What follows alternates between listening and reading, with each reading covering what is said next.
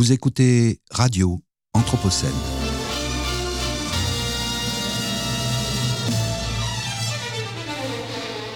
Une programmation de Radio Anthropocène avec Radio Bellevue Web et l'École urbaine de Lyon.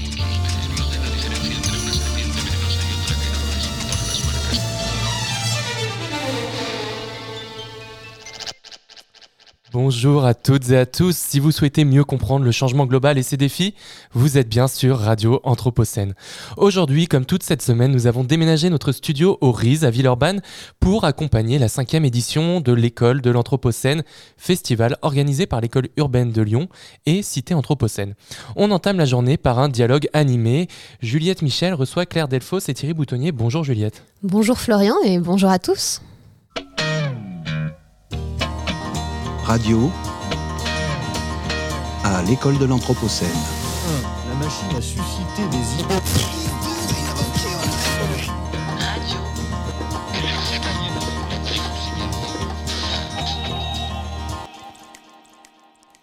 Et le thème au cœur de notre dialogue du jour est donc la ruralité.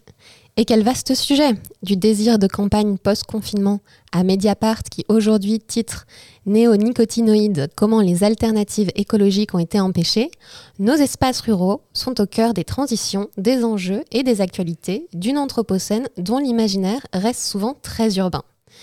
Et pour amorcer une exploration du pendant rural de cet imaginaire, je suis accompagnée donc par Claire Delfos, professeure de géographie au sein du laboratoire d'études rurales de l'Université Lyon 2. Claire Delfos, bonjour. Bonjour. Et de Thierry Boutonnier, artiste arboriculteur. Bonjour Thierry Boutonnier.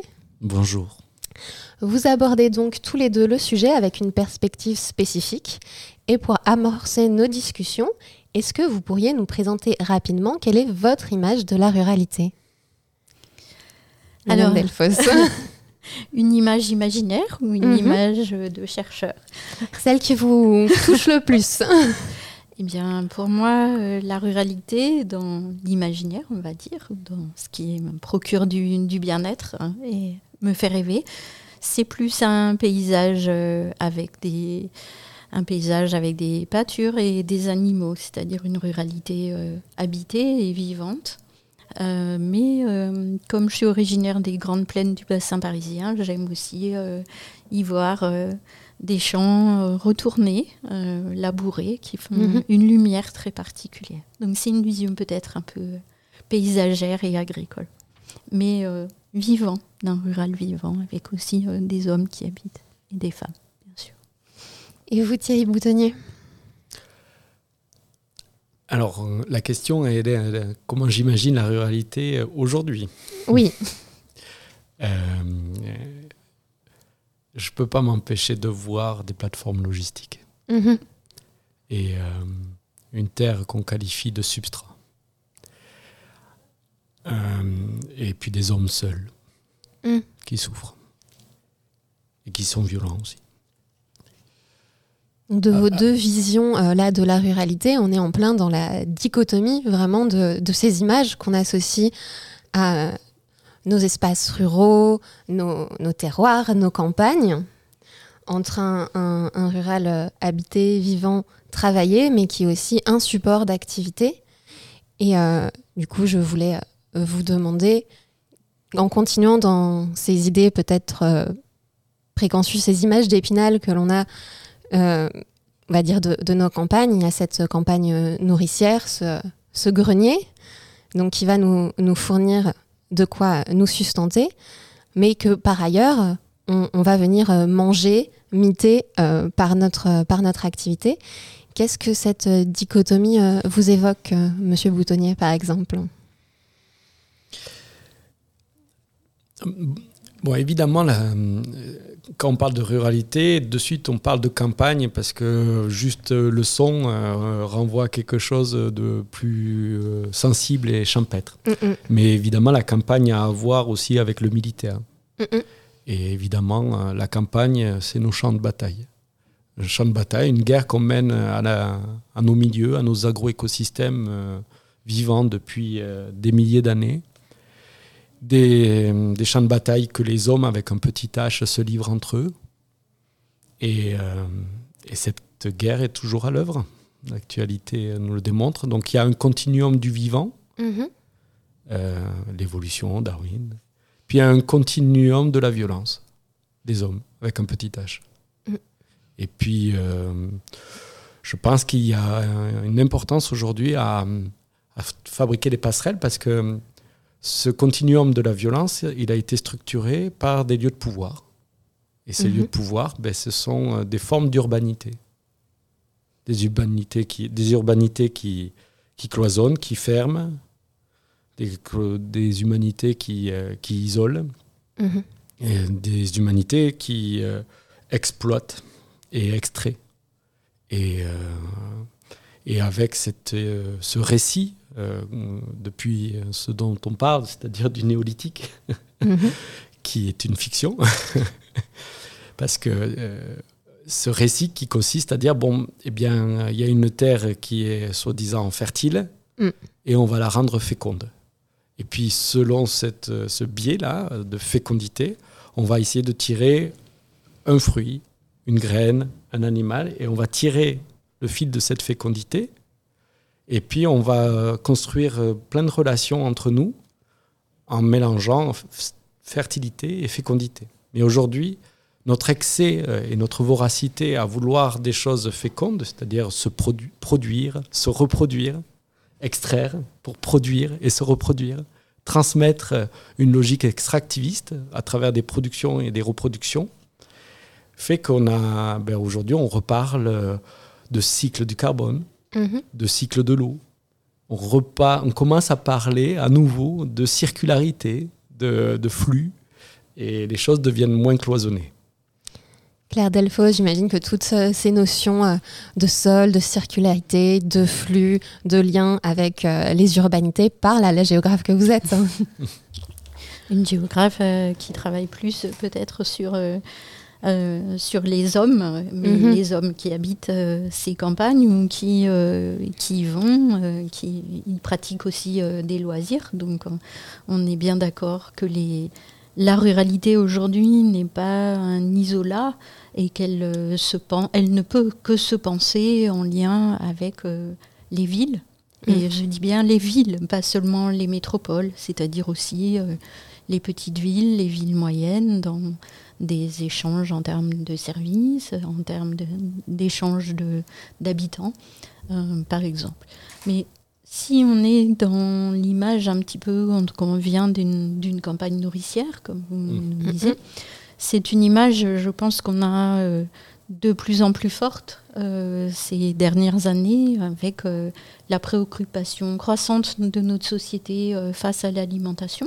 Mm. C'était quelque chose qui paraissait évident il y a quelques, si on va, je sais pas moi, dix ans en arrière. Et depuis dix ans, on, on se réinterroge sur notre alimentation, sa qualité, sa provenance, et on associe euh, euh, au rural euh, peut-être le fait que on y mange bien, on, Mhm. voilà, c'est le lieu de la production. Malgré tout, euh, on voit quelque chose d'assez euh, différent et intéressant puisqu'on est justement dans, dans une réflexion sur l'anthropocène. On parle de plus en plus aussi d'agriculture urbaine. Euh, donc peut-être que ce qui faisait cette spécificité de la- du, du rural, je- encore une fois, je suis pas là pour dire que le rural n'est que l'agricole, hein, bien au contraire, mais que c'était l'agriculture qu'on y pratiquait. Euh, et on n'y l'a pratiqué que là, d'une certaine façon. Aujourd'hui, eh bien, c'est partagé. Donc du coup, on, on- on a peut-être d'autres imaginaires, d'autres façons de penser euh, la, la campagne.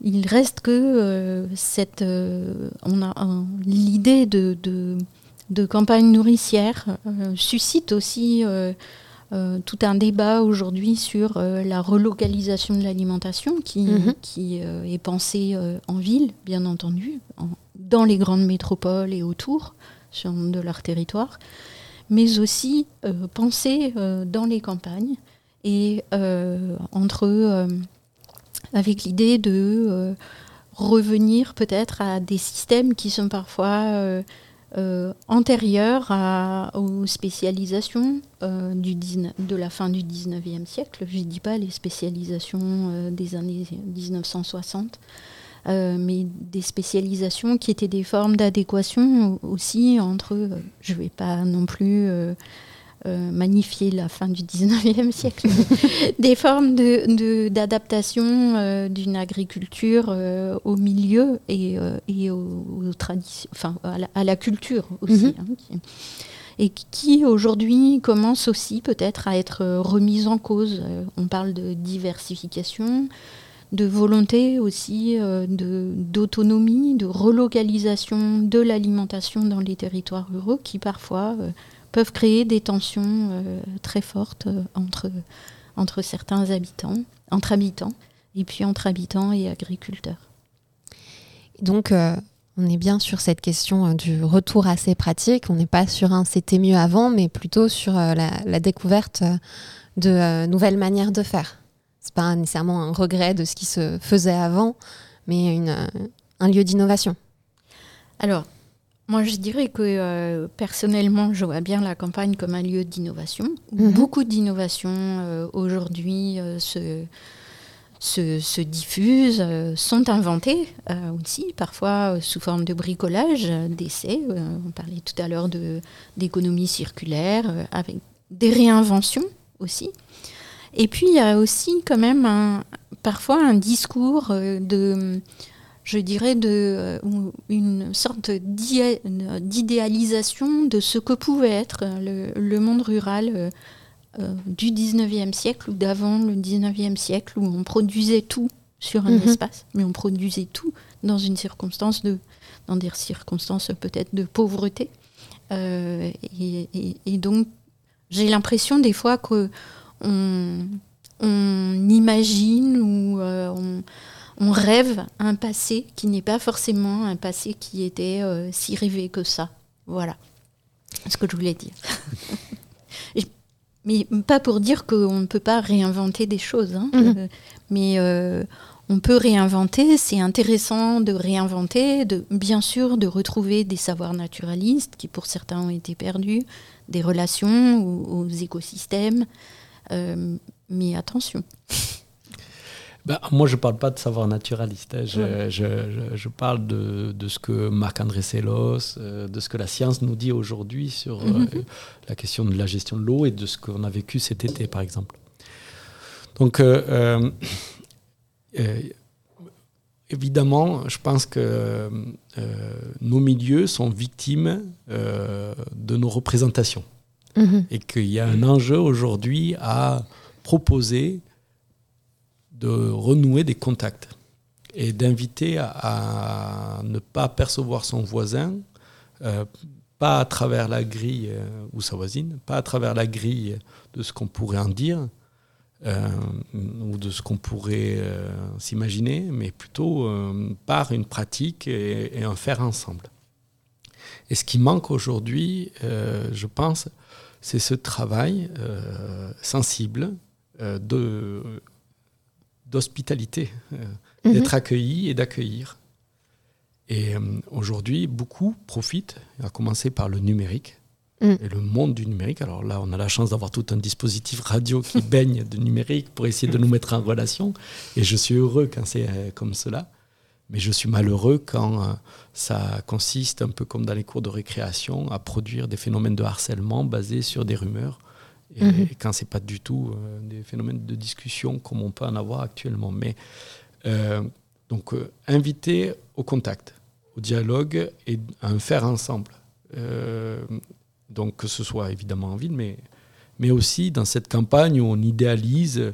je le vois bien dans le Gers avec pas mal de, de- de personnes qui veulent faire leur retraite euh, au soleil et qui découvrent ben, qu'il y a les coqs qui chantent, que euh, les Mm, routes mm. sont parsemées de déjections animales, euh, que l'eau monte, qu'il y a des coulées de boue, que les maisons sont, sont, sont- sont vives et sont habitées, habitent et ont été pensées aussi avec les animaux et que du coup, bah, tous ces détachements, euh, cette déliquescence des relations complexes avec un milieu, fait que on, ça produit de la violence.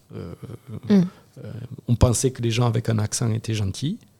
Mais en fait, c'est des êtres humains comme tous les autres. Justement, Claire Delfos, sur cette question de ces, euh, à dire, nouvelles, entre guillemets, cohabitations avec euh, des néo-ruraux et ces modes de sociabilisation euh, ruraux, j'imagine que ça vient redessiner un petit peu aussi la vie quotidienne de ces espaces. Oui, en fait, on, on a souvent imaginé et on a souvent dit que justement les campagnes, c'était le lieu de la solidarité, de, euh, enfin, c'est aussi des clichés, hein, Mmh. euh, de l'entraide, Mmh. de ou de la violence d'ailleurs. hein. Mmh. Euh, les regards sont parfois euh, aussi euh, très tranchés. Ce dont on se rend compte aujourd'hui, c'est que euh, bah, en- dans l'espace rural comme ailleurs, euh, faire ensemble euh, le lien social, c'est pas si évident que ça. Et je pense que ça ne se résume pas forcément à euh, les anciens, les nouveaux, parce que Mhm. d'abord les anciens, euh, c'est les anciens de camp. Mhm. Euh, parce que des nouveaux, il y en a depuis un- quelques années. Donc, c'est quoi le nouveau, Mhm. l'ancien? Mais c'est vrai, peut-être de modes de vie différents, de, de pratiques, de. Et euh, c'est vrai que euh, on peut, on, voit aussi à travers les réseaux, à travers euh, certaines, certaines activités, on a l'impression d'avoir des réseaux qui se superposent Mm. aussi en milieu rural. Mm. Maintenant, on, on- on se rend compte aussi qu'il y a euh, un milieu associatif euh, important, des collectifs citoyens, il y a, il y a aussi euh, des, des actions euh, pour euh, réduire la pauvreté, une réflexion, euh, enfin par, par exemple, hein, Mhm. si je, je prends Mhm. ça. Mais on a aussi des retours euh, sur des, des- des violences, des souffrances. Il y a quelques jours, euh, j'ai des retours de milieux agricoles, justement, d'associations euh, qui s'occupent de solidarité paysan, euh, Mhm. d'agriculteurs en souffrance, et en souffrance face à des formes d'incompréhension euh, avec euh, les habitants de l'espace rural. Oui, et j'aurais tendance à dire qu'ils subissent de plein fouet ce que nous subissons tous à différentes échelles, mais des injonctions contradictoires. C'est-à-dire que l'injonction à Ah. produire, à faire de la biodive, à, à- à- à- filtrer l'eau, euh, à, être, euh, à jardiner le paysage, etc. Et puis ils le disent, ça. euh, On est multicasquette, on doit s'occuper aussi, pour certains, on parlait des gros agriculteurs céréaliers, mais ils, ont, voilà, ils sont à la chambre d'agriculture, président, ils sont présidents à la caisse du crédit agricole, ils sont présidents, ils sont multicasquettes et ils décident de beaucoup de choses. en tout cas, donc, il y a une injonction, voilà, à- à- à produire dans une Mhm. situation où aujourd'hui, euh, on- on- si on veut continuer à être robuste ensemble, il faudrait peut-être plutôt penser euh, ben, avec les, des, des situations chaotiques, avec des aléas, et puis euh, peut-être aussi à, à- à peut-être adopter le point de vue des sans-voix qui jusqu'à maintenant n'ont pas été bien entendus, notamment les femmes. Mhm. Et donc, je suis heureux, Claire, que vous soyez là pour. Mais effectivement, euh, euh, on n'a pas très bien compris ce qui s'est passé euh, entre 1962 et la loi de la modernisation agricole et 1986, la reconnaissance du travail des femmes agricultrices euh, pour euh, cotiser à la retraite. Mm. Mais c'est pas rien ce qui s'est passé. Et je crois qu'on n'a pas bien non plus compris comment toutes les familles et tous les systèmes familiaux et tous les systèmes de filiation en lien avec les territoires sont hantés par euh, 14-18 et 39-45 et comment il y a un Mhm. continuum de la violence. Et pour avoir travaillé euh, à Belleval, Bois des Dames, euh, dans les Ardennes, dans cette vallée de l'Argonne, il y a des choses très particulières qui se passent là-bas, qui sont très très intéressantes et qui montrent un peu toutes ces tensions euh, entre le Luxembourg, place euh, financière, euh, les Néerlandais qui n'ont plus vraiment de terre et accès à des terres et donc du coup qui achètent dans les Ardennes des fermes, etc. Le- le- les personnes qui ne peuvent pas habiter au Luxembourg qui vont aussi faire du pavillonnaire, etc. Mais aussi beaucoup d'agriculteurs assez âgés qui n'ont pas de repreneurs ou qui, où c'est difficile de trouver. Un, un département, les Ardennes, euh, qui, euh, du fait malheureusement de son histoire, n'a pas, euh, euh, n'est pas aussi sexy. Et, et donc du coup, voilà, pardon, je suis très bavard. Mais c'est très intéressant, mais du coup, on va faire une petite pause musicale et on vous retrouve d'ici quelques minutes.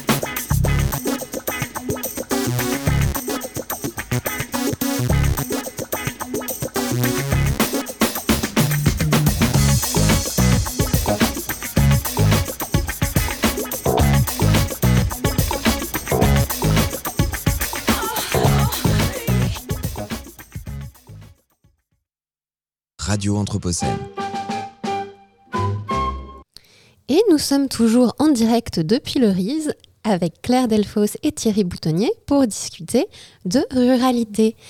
Et donc pour euh, continuer nos échanges, nous allons faire un détour audio avec un document qui nous a été transmis par Monsieur Boutonnier, qui pourra nous en dire quelques mots et qui, je pense, pourra continuer notre discussion sur les héritages et la place des femmes dans cette ruralité anthropocène.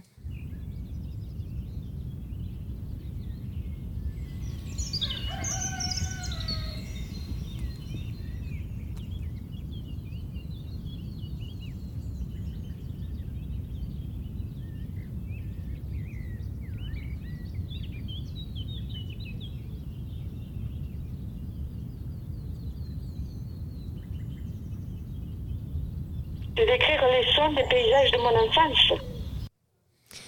Monsieur Boutonnier, qu'est-ce que, qu'est-ce que, qu'est-ce que l'on vient d'entendre hein? Bah, C'était durant la Covid. euh, J'étais invité à travailler à côté de Condon euh, avec un vigneron euh, qui est euh, une histoire familiale aussi euh, riche. Et donc, euh, euh, comme on a été empêché, euh, on, on a travaillé avec des lycéens et des lycéennes à qui je leur ai demandé de s'entretenir avec leurs doyennes, donc euh, leur grand-mère, des personnes les plus âgées euh, et des femmes euh, Mhm. de façon à ce qu'elles leur racontent comment elles appelaient les oiseaux. Comment, euh, soit elles imitaient ou comment. euh, bi, bi, tu, tu, tu, des petits bruits, soit des. Ou sinon, euh, viens, viens là, ma petite, viens là, ma petite oie. Des, des choses comme ça. Et donc, on a euh, euh, des, des- des conversations téléphoniques, mais aussi parfois euh, à distance. pour pouvoir transmettre en- entre deux générations une mémoire de la basse-cour, une mémoire de la mer Oie, Mhm. une mémoire dont, euh, qui a à voir aussi avec des attachements euh, en lien avec les oiseaux. Et puis là, ben, le muséum a lancé une enquête pour savoir comptabiliser les oiseaux qui sont dans les, les jardins, etc. Donc, comment euh, cette crise d'extinction massive de la biodiversité que nous sommes en train de vivre est aussi une crise de la sensibilité, comme Baptiste Morisot l'a décrit, mais, ou d'autres d'ailleurs. Mais comment, en fait, euh, et, et- et là, il y a eu des études sur euh, la perte de mémoire des attachements, Mhm. la perte de mémoire des relations qu'on peut avoir le vivant. Et donc, il y a un enjeu aujourd'hui à, euh, eh ben, à- avec les, les braises, là, le- de, de re- redonner envie de faire ce travail à la fois d'archivage, mais aussi euh, de peut-être de, de valorisation et peut-être de, de restimuler un peu ben, justement nos imaginaires peuplés. Alors, je vais juste m'arrêter là, mais euh, vous savez, Blanche-Neige, euh, en 1939-40, Mhm. euh, il y avait à peu près dans ces images 80% euh, Mhm. de la biodiversité de la forêt qui était représentée. Il y avait une grande diversité. Mulan euh, 2000, euh, il y en a plus que 10%. Il y a un dragon. Voilà, bon. Ben, je sais pas qui est le dragon, si c'est Disney ou si c'est. Et, euh, et du coup, Claire Delphos, euh, qu'est-ce que ça vous évoque, toutes ces questions de mémoire euh, vivante, de Merlois, de, de cette mémoire et notamment cette mémoire féminine de la ruralité? Alors j'irai moi sur le registre un petit peu plutôt bah, des savoir-faire, Mhm. de la mémoire des savoir-faire sur lesquels justement j'ai travaillé depuis ma thèse. Donc, comme maintenant je suis, pas, je suis plus toute jeune, ça fait longtemps. Euh, sur euh, les savoir-faire liés au fromage euh, en particulier, j'ai beaucoup travaillé aussi avec les ethnologues là-dessus.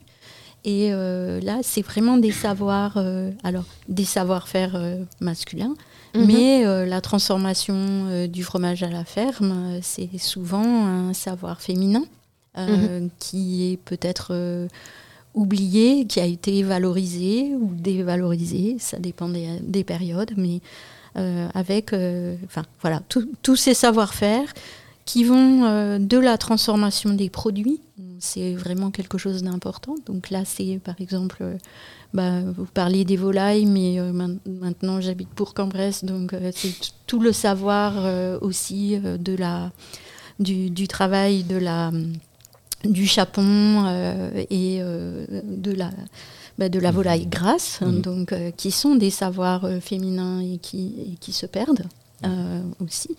Donc il y a une sensibilité qui est effectivement dans, dans le bruit, la reconnaissance des animaux et des oiseaux. Mhm. Par exemple, moi j'ai une grand-mère qui me disait écoute, euh, voilà, ça c'est euh, tel oiseau et elle vole comme ça, etc. Qu'on ne retrouve pas dans une autre campagne. Euh, C'est pas les mêmes oiseaux, c'est pas les mêmes bruits.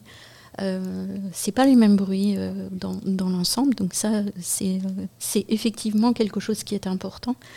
Mais je dirais en tant que euh, euh, savoir-faire des femmes, savoir-faire alimentaire, savoir-faire de conservation, Mhm. mais pour pas limiter quand même les femmes à, à que ça, euh, il y a- il y, a aussi euh, tous les savoirs euh, autour du jardinage. On, Mm. on travaille en ce moment sur on a un gros projet sur jardin, potager, euh, en verger, euh, en milieu rural et petits élevages justement Mhm. qu'on voit revenir, euh, élever des poules, euh, pour, euh, voilà. Donc là, là, il y a aussi beaucoup de choses. Et quand je parlais tout à l'heure de savoir naturaliste, c'était dans cette idée de, de connaissance aussi. Mhm. Par exemple, quand on travaille sur les, les alpages, on sait qu'on doit mettre les bêtes à, cet- à tel moment, euh, parce Mhm. que là, il y a telle alimentation, tel type de bête là aussi. On, on, a, on, on parlait en aparté tout à l'heure euh, du charolais, mais il y a tout un travail de l'herbe euh, aussi. Et c'est cela que je parlais de savoir Mm. naturaliste, entre guillemets, c'est-à-dire ce lien à la nature. Mais je dirais aussi, parce que là on reste très agricole, je- je- en tant que géographe, c'est aussi le rapport aux lieux et la Mhm. connaissance des lieux et des noms de lieux. Oui. Euh, J'ai toujours euh, été frappée euh, que euh, on- les, les- les lieux à la campagne ont, ont des noms. Euh, et ces noms sont perdus aujourd'hui. Il y a Mhm. eu le remembrement, et il y a Mhm. des formes de parcelles ou de lieux qui étaient liées à, à ça, ou à un arbre, ou à telle chose, ou à la couleur du sol. Et ça, aujourd'hui, eh bien, je ne sais pas si c'est aussi quelque chose qui est transmis euh, qu'on a oublié. Euh, on passe par les routes, euh, on va plus dans les chemins. Alors, je ne vais pas dire que je suis une fanat de la chasse, mais moi, je l'ai appris avec des chasseurs aussi. Mm. On sait les limites, on sait euh, plein, plein de choses, on, on parcourt Mm. euh, le territoire. Et je pense que ce parcourir, et aujourd'hui, on retrouve peut-être certaines formes avec euh, les balades comptées, Mm. par exemple. mais ce serait peut-être bien de l'associer aussi avec euh, ces noms de lieux qui Mm. font rêver. Moi, je pense euh, des rues qui, euh, qui s'appellent euh, la, la Fontaine du Toit, euh, des choses comme ça, qui, qui, euh, voilà, qui, qui sont, font partie aussi de ce patrimoine. Voilà. Et justement, cette euh, poésie de, de la toponymie, Mhm. et notamment des noms de lieux, euh, j'imagine que ça peut aussi euh, nourrir votre travail, Thierry Boutonnier, en tant qu'artiste arboriculteur. et euh, donc, euh, quelle est un peu cette euh, relation que vous entretenez avec cette mémoire du lieu et cette, ce récit un peu implicite de ces espaces? Bah, C'est peut-être le moment de parler de gratte-terre. C'est le- pile le bon moment de parler de gratte-terre. Bien, alors dans une logique d'urbanisme agricole et où on échange des savoir-faire, c'est vrai que euh, la, la pratique arboricole, donc euh, en gros ça consiste à, à s'élever avec les arbres, c'est pas de sculpter du bois mort, mais de donner forme dans le sens de l'arbre avec les gens. Euh, bien, ça fait plus de 15 ans que je développe des pépinières urbaines, et notamment euh, à Mermoz. Ce sont des œuvres collectives. Ça a le statut d'œuvre parce que dans la question de, de la prédation au foncier, en milieu urbain notamment, eh bien, affirmer que c'est de l'art, que c'est un art public et que c'est pour produire du commun et qu'il y a peut-être besoin aujourd'hui de regarder la terre autrement et notamment à travers la manière dont on se branche au vivant. Donc du coup, les arbres sont des hum, formidables alliés. Alors euh, notamment en ville où la majorité des arbres sont des arbres ornementaux. Mm. Voilà, euh, les, en pépinière, on produit des arbres pour orner euh, les villes. Les arbres d'alignement qui font de l'ombre aux bagnoles. euh, En fait, ce sont des arbres ornementaux. Mais euh, c'est terriblement réducteur parce que c'est aussi des habitats, euh, il y, a des nids, il y a beaucoup de, palombes qui con- continuent à, à glousser. En tout cas, concernant donc ces pépinières urbaines, au gratte-ciel, à Villeurbanne, au lieu de la modernité, plus grands immeubles euh, de l'Europe en 1937, je crois, eh bien, renversement de la modernité. Aujourd'hui, Mhm. euh, ce qui est moderne, c'est de cultiver la terre. C'est euh, de, mais de la cultiver pour euh, continuer à essayer d'en vivre et de vivre ensemble surtout, parce que bon, la terre, on le sait, Bruno Latour nous l'a bien dit avec Gaïa, elle s'amuse bien de nous si, si on n'y prête pas attention. Donc euh, euh, il y a tout ce travail-là dans les pépinières urbaines de partir de la graine euh, à la terre, euh, des racines à la cime, euh, de faire que de la plante des pieds jusqu'au bout de la langue, euh, Mhm. les enfants et les plus grands euh, apprennent à s'élever avec euh, les arbres. Et donc du coup, euh, on fait des ateliers arboricoles, trois, ans, trois, trois ateliers par an. Euh, euh, par classe. Euh, en général, genre, on peut accueillir jusqu'à quatre classes et parfois plus. ben, ce qui s'est passé en 2022, c'était trois à quatre groupes scolaires, donc ça Mhm. commence à faire pas mal d'enfants dans le, dans le quartier. Et donc avec les arbres, du coup, ils prennent conscience que ben, ça part d'une graine. Voilà. Ouais. Et gratter, bon ben évidemment, cette pulsion que les nourrissons euh, très vite ont à aller chercher, à gratouiller, à aller être au contact de choses sensibles qui, qui grouillent, bon ben forcément on le voit encore en crèche. Et puis bizarrement, plus on grandit, plus le béton et, et l'asphalte prend euh, le, le dessus. Donc il s'agit euh, ben, de permettre, si on doit entre guillemets végétaliser, de ne pas euh, faire du ripolin. Quoi. Et puis, sachant en plus qu'un arbre urbain euh, a une valeur euh, malheureusement qui est beaucoup plus importante que tous les arbres qu'on peut trouver au croisement des chemins euh, ou dans les champs, il y a un enjeu aussi à bien comprendre que c'est le- c'est une trajectoire de vie où ça demande du temps. Et, euh, et il faut bien comprendre ça parce que euh, de la graine jusqu'à un arbre qui refait ses fruits, il faut 8 à 10 ans. Mm, mm. Et si on dit qu'il faut compenser tout le carbone qu'on dégage et faut en plus filtrer de l'eau, il faut bien comprendre que si en plus pour planter cet arbre, il faut absolument des tractopelles et des moteurs à explosion, eh bien l'arbre, il est déjà Mm, mm. en dette écologique pour soi-disant compenser d'autres dettes écologiques. Donc il y a aussi expliqué que on ne pourra pas compenser l'infini de notre délire. Et il faut penser avec les arbres, mais évidemment avec les vers de terre et avec toutes ces altérités qui nous invitent à y aller plus doucement. Et donc, euh, Claire Delfos, vous êtes également euh, enseignante. Et donc, sur toutes ces questions euh, de transmission des savoirs, est-ce que vous, vous remarquez ces dernières années un changement, soit dans la manière dont vous enseignez ces, gens- ces enjeux, ou dans la demande que vous recevez de vos étudiants? Euh, dans la demande des étudiants, c'est clair qu'elle a vraiment beaucoup évolué. Mhm. Euh, euh, comme je- j'expliquais déjà, ne serait-ce que par l'entrée alimentation. Elle est, elle est fondamentale aujourd'hui. Elle est demandée dans les cours. Et d'ailleurs, on, l'a- on a intégré l'alimentation dans. On a des cours sur l'alimentation, voilà, qui n'existaient pas.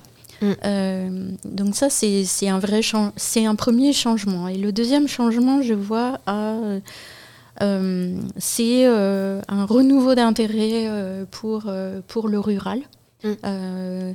À la fois de la part des étudiants curieux, mais d'un rural avec peut-être euh, des débats qu'on n'aurait pas eu il y a quelques années sur euh, la place de l'animal, euh, l'élevage, le sauvage, euh, pas le sauvage, euh, laisser en arbre cultivé, euh, voilà. Donc on- on- ça m'a fait rebouger, rebouger aussi les questions obligées et m'oblige à, à avoir aussi un, enfin, à, à- à adapter le discours, voilà.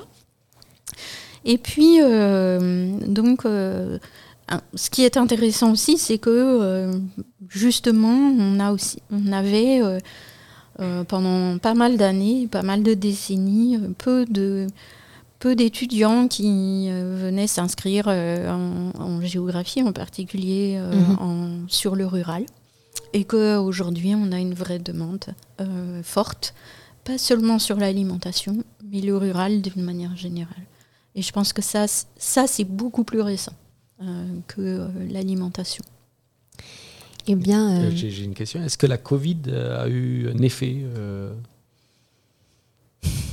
Je ne saurais pas trop le dire, ça, euh, sur euh, les étudiants. Euh, je pense que ça a un peu changé avant. Il y a eu, il y a eu quand même les Gilets jaunes. Il y a eu tout un discours euh, sur euh, le rural de la relégation. euh, euh, un, un discours aussi euh, sur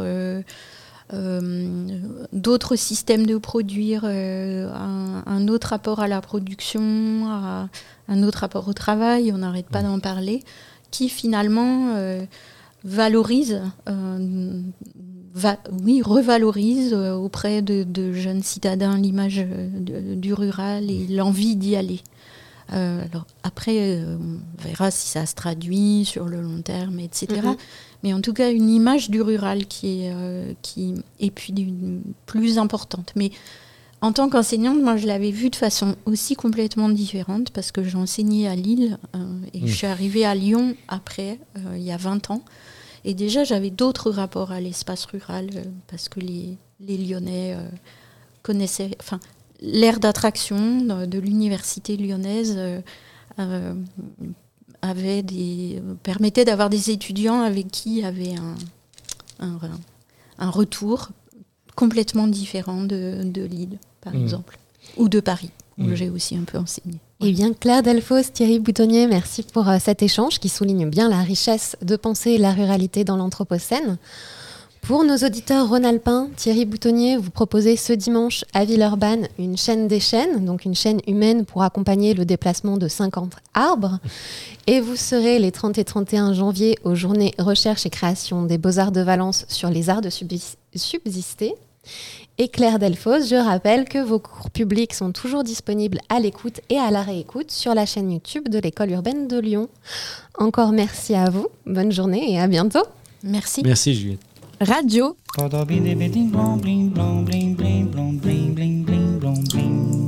à l'école de l'Anthropocène. Dans la chronique Perspective textile, la parole est successivement donnée à trois personnes issues de la formation Fabricademy afin d'explorer de nouvelles visions du secteur textile. Fabricademy est une formation transdisciplinaire qui met l'accent sur le développement de nouvelles technologies combinant textile, la fabrication numérique et la biologie. Dans cette chronique, Laura Guillerme euh, nous propose de changer de point de vue sur deux déchets du quotidien, les cheveux et les poils de chien, pour découvrir des ressources méconnues. Perspective textile. Perspective Textile est une chronique dans laquelle nous allons explorer de nouvelles visions du secteur du textile. Bonjour à toutes, bonjour à tous. Aujourd'hui pour cette chronique, nous allons écouter Laura Guillerme, fabrique académicienne, qui va nous parler de fibres textiles que nous avons tous à portée de main.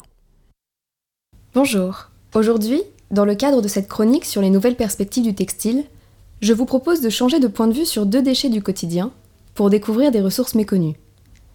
Et si je vous disais que l'une de ces ressources se trouve sur votre tête et l'autre sur le dos de votre chien? Je m'appelle Laura Guillerme et aujourd'hui j'ai envie de vous évoquer sous un autre jour deux fibres que vous connaissez toutes et toutes. Vous l'aurez deviné, je parle bien sûr des poils de chien et des cheveux. Commençons par évoquer les poils de chien, ces poils qui finissent bien souvent à la poubelle. Et pourtant, il est possible de vous tricoter un pull chaud et confortable aux couleurs de votre compagnon à quatre pattes. De nombreuses races de chiens possèdent un poil doux et suffisamment long pour en faire des pelotes de laine. Ce qu'il faut savoir, c'est que la fourrure d'un chien est constituée de deux types de poils, les poils de couverture et le sous-poil. C'est ce sous-poil qui s'avère le plus efficace dans la mise en forme de la laine de chien. En France, par exemple, l'entreprise artisanale Canislana se propose de vous confectionner des pelotes à partir des poils brossés de votre chien ou de votre chat. En tant qu'amoureuse des chiens, ça me ravit. Et pour revaloriser ces fibres à plus grande échelle, me demanderez-vous? C'est possible aussi.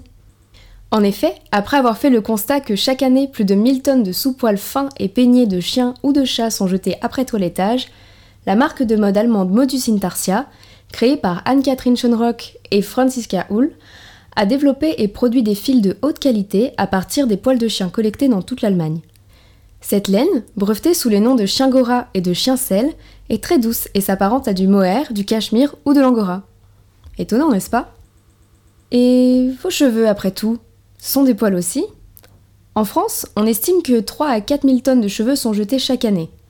Plutôt que de joncher le sol de votre salon de coiffure, ne pourrait-il pas servir à une cause plus grande, comme celle de filtrer et dépolluer les eaux, en ville ou dans l'océan? Eh oui, les cheveux, eux aussi, sont incroyables, imputrescibles, ainsi que lipophiles et hydrophiles. Ils ne pourrissent pas et absorbent le gras et l'eau. Savez-vous que les cheveux peuvent absorber de 3 à 8 fois leur poids en hydrocarbures? Depuis 2000, l'organisation caritative américaine Matter of Trust expérimente avec succès des boudins de cheveux bioabsorbants qui ont notamment été utilisés lors de la marée noire de 2010 dans le golfe du Mexique. Des tapis bioabsorbants de cheveux, poils d'animaux de compagnie et de toisons de moutons sont aussi produits dans cette même optique de dépollution. En France, l'entreprise Capillum, première filière de recyclage de cheveux sur le sol français, a créé un réseau de coiffeurs partenaires auprès desquels se faire coiffer pour donner ses cheveux. On en trouve plus d'une quarantaine dans Lyon et ses environs. Alors vous aussi, en brossant votre animal de compagnie ou en allant faire rafraîchir votre coupe, vous pouvez contribuer à la revalorisation de ces fibres devenues ressources. Ou comment devenir acteur du textile avec des actions simples. Un grand merci pour ce partage et je vous donne rendez-vous demain pour une nouvelle chronique sur les perspectives textiles.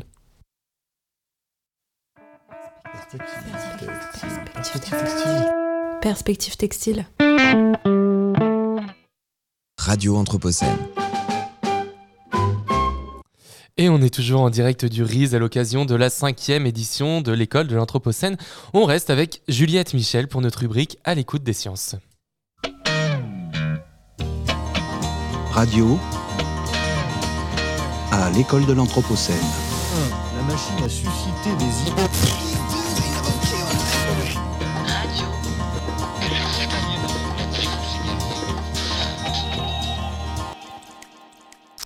Et afin de discuter de la diffusion des savoirs et de ses enjeux, nous avons aujourd'hui le plaisir de recevoir en direct et à distance Anne-Laure Guillaume. Anne-Laure Guillaume, bonjour.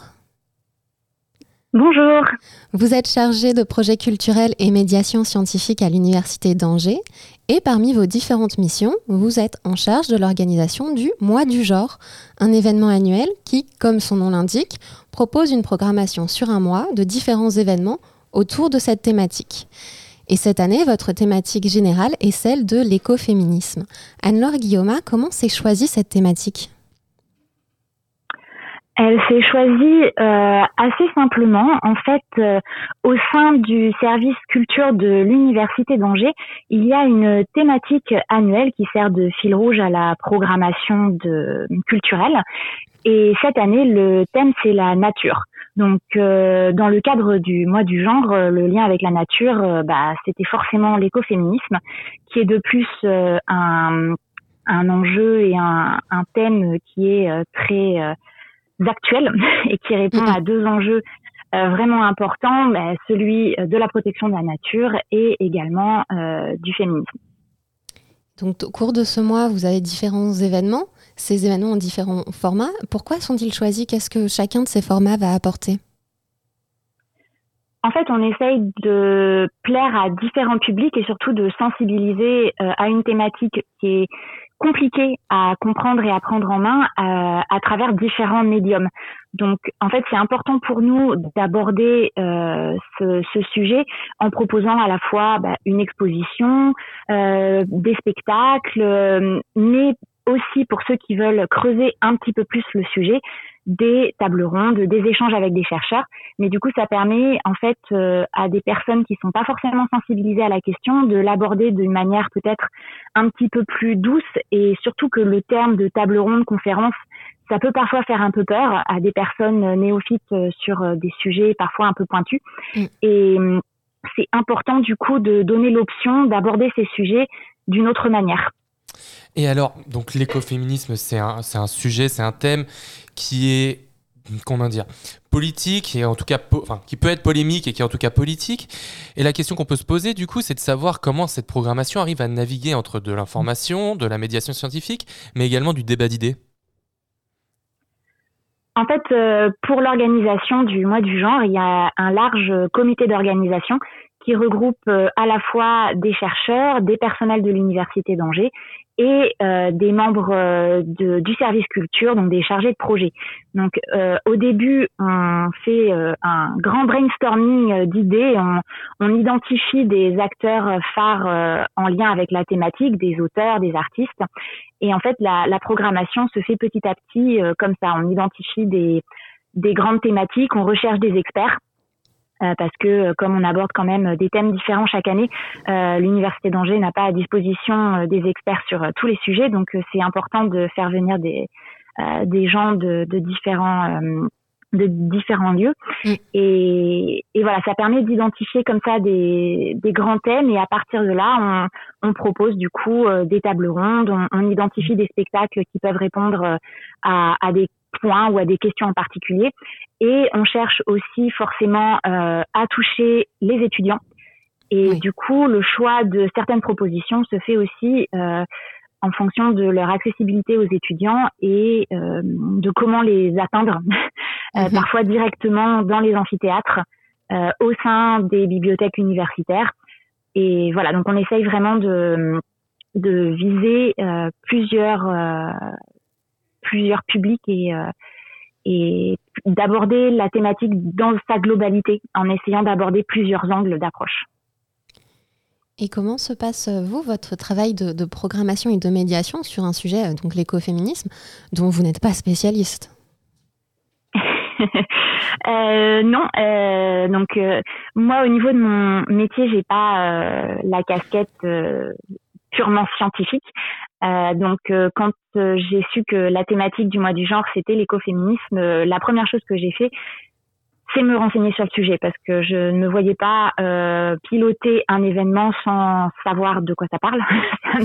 donc j'ai beaucoup lu sur sur le sur le sujet pour avoir quand même une vision, euh, une vision globale euh, de la thématique. Et, et ensuite, voilà, moi, je suis surtout à, à l'écoute des propositions des chercheurs. Euh, on reçoit pas mal de, comment dire, de, propositions artistiques. Euh, on, on, se renseigne aussi sur sur ce qui existe.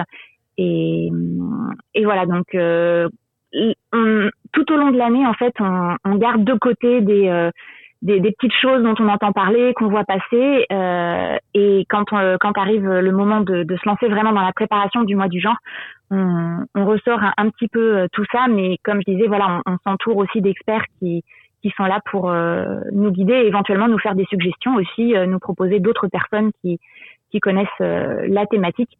voilà, moi, mon rôle, c'est principalement de rassembler les idées, éventuellement proposer aussi des des, points euh, dont je peux avoir connaissance afin de, de, proposer une programmation qui soit euh, représentative au maximum de, de, toute la complexité du sujet.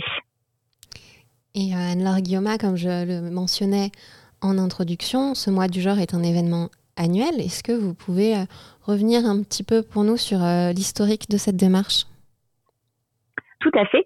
Euh, le mois du genre euh, a commencé en 2017 et il était porté à la fois par la mission égalité de l'Université d'Angers, mais surtout par un programme de recherche euh, qui a duré de 2014 à 2017, donc un programme de recherche qui s'appelait GEDI, genre et discrimination sexiste et homophobe, et dont le but était vraiment d'aborder la question des discriminations sur différents sujets.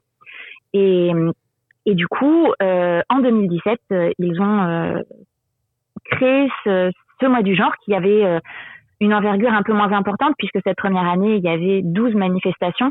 Euh, là, cette année, on est plus proche de la trentaine. Et, et ensuite, ça a progressé petit à petit. Comme le projet de recherche s'achevait en, en 2017, c'est la mission égalité ensuite qui a continué à, à, piloter un petit peu tout ça, aidé par la SFR Confluence, donc euh, une structure fédérative de recherche euh, qui regroupe euh, les laboratoires en sciences humaines et sociales de l'université. Euh, le service culture, du coup, reprend vraiment le pilotage cette année.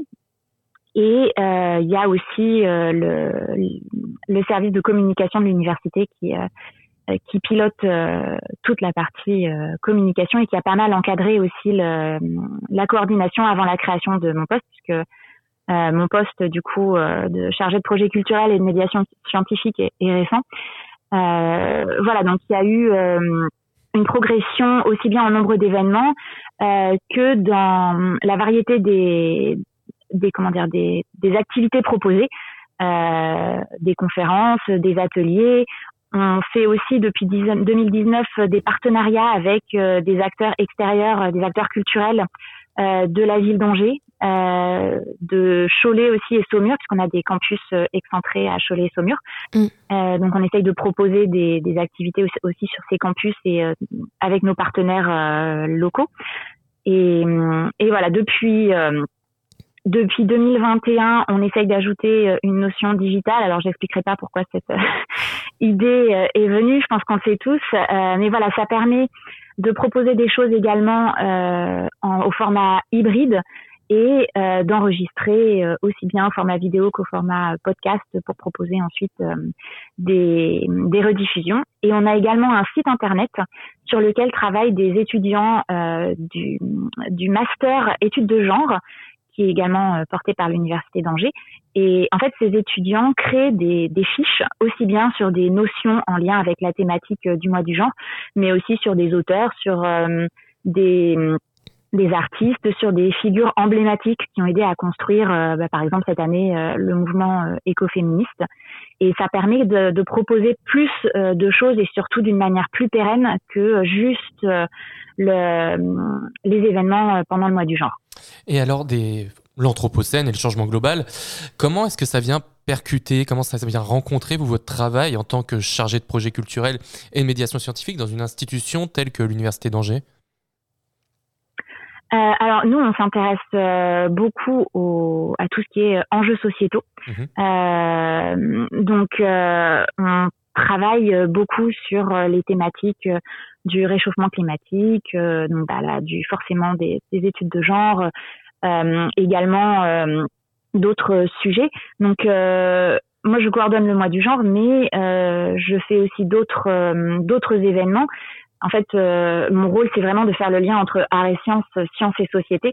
Euh, et on a notamment un, projet euh, qui est en cours là de montage qui va permettre d'emmener des chercheurs dans les lycées pour justement aborder ces, ces thématiques d'enjeux sociétaux et des thématiques telles que euh, les, la résistance aux antibiotiques, euh, comme je disais, le, réchauffement climatique, euh, les, les, nouvelles formes d'énergie. Voilà, on essaye d'aborder des thématiques qui sont importantes pour, pour la société actuelle. Eh bien, alors Guillaume, merci beaucoup d'avoir accepté notre invitation. Je rappelle que vous êtes donc chargé de projets culturels et médiation scientifique à l'Université d'Angers. Nos auditeurs peuvent trouver la programmation du mois du genre, donc qui sera bientôt mise en ligne et qui se tiendra donc du 13 février au 18 mars sur le site mois du genre tout angers.fr. Merci encore et à bientôt. Au revoir. Radio à l'école de l'Anthropocène. Ah, la machine a suscité des idées.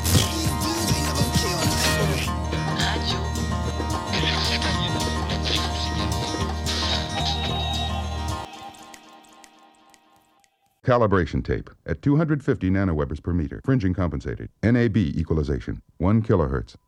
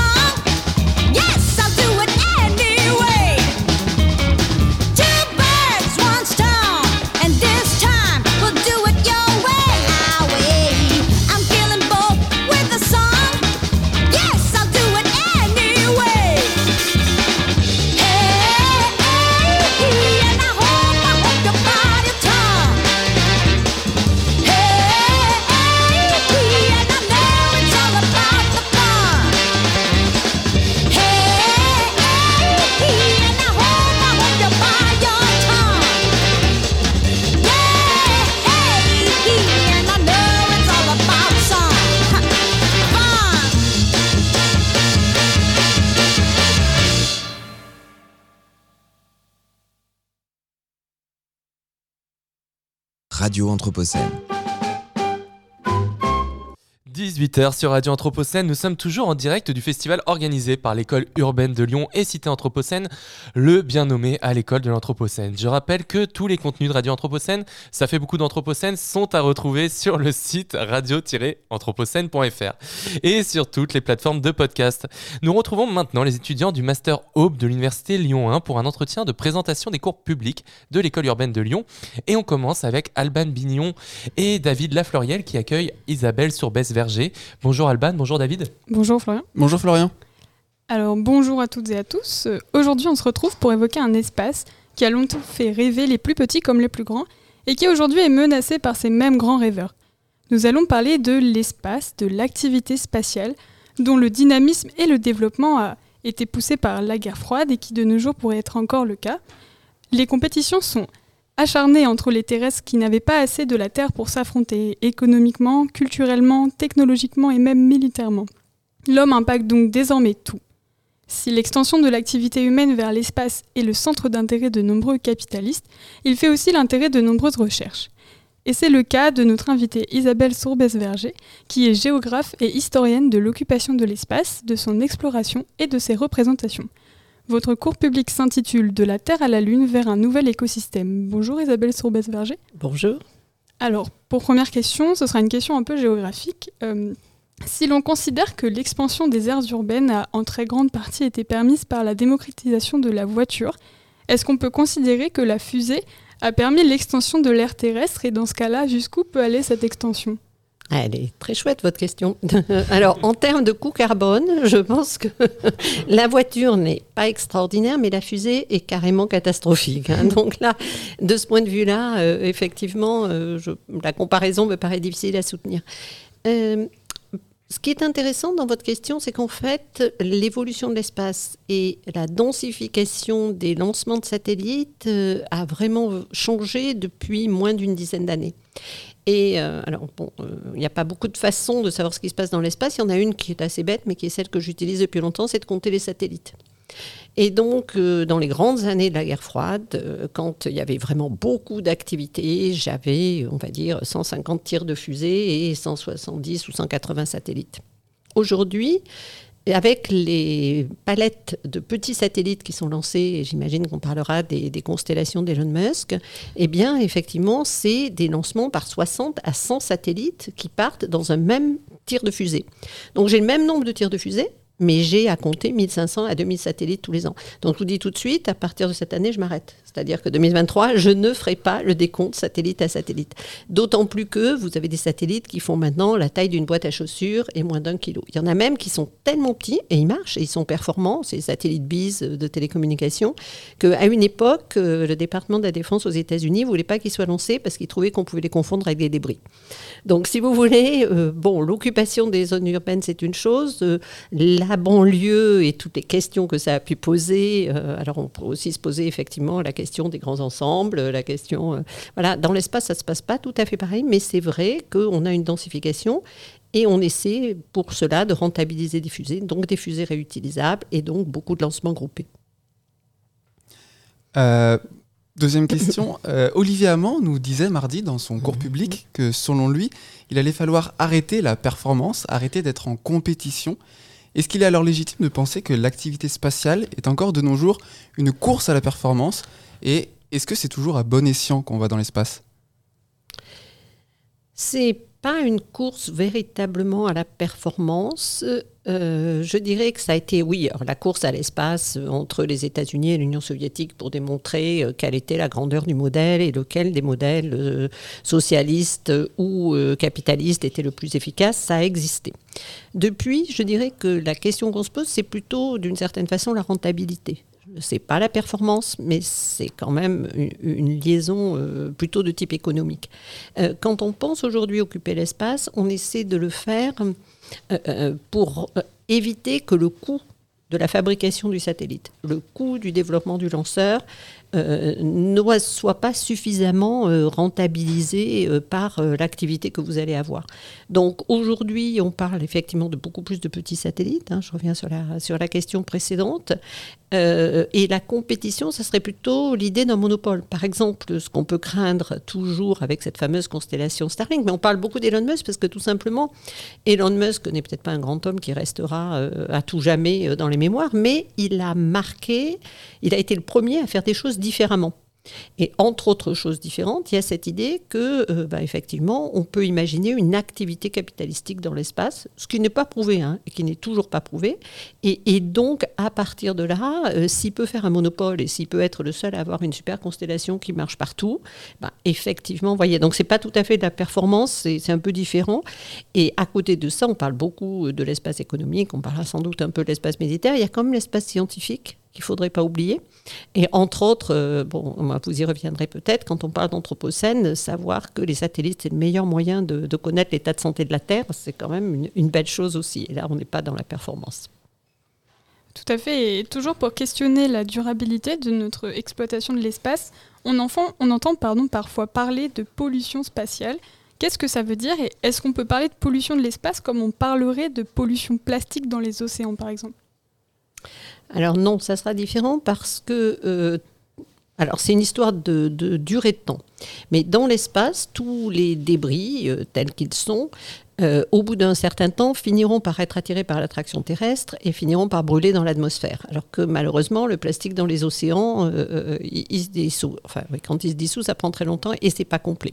Par ailleurs, il n'y a pas de poissons il n'y a pas d'algues, il n'y a rien du tout dans l'espace, donc ce genre de problème-là, on ne va pas le rencontrer.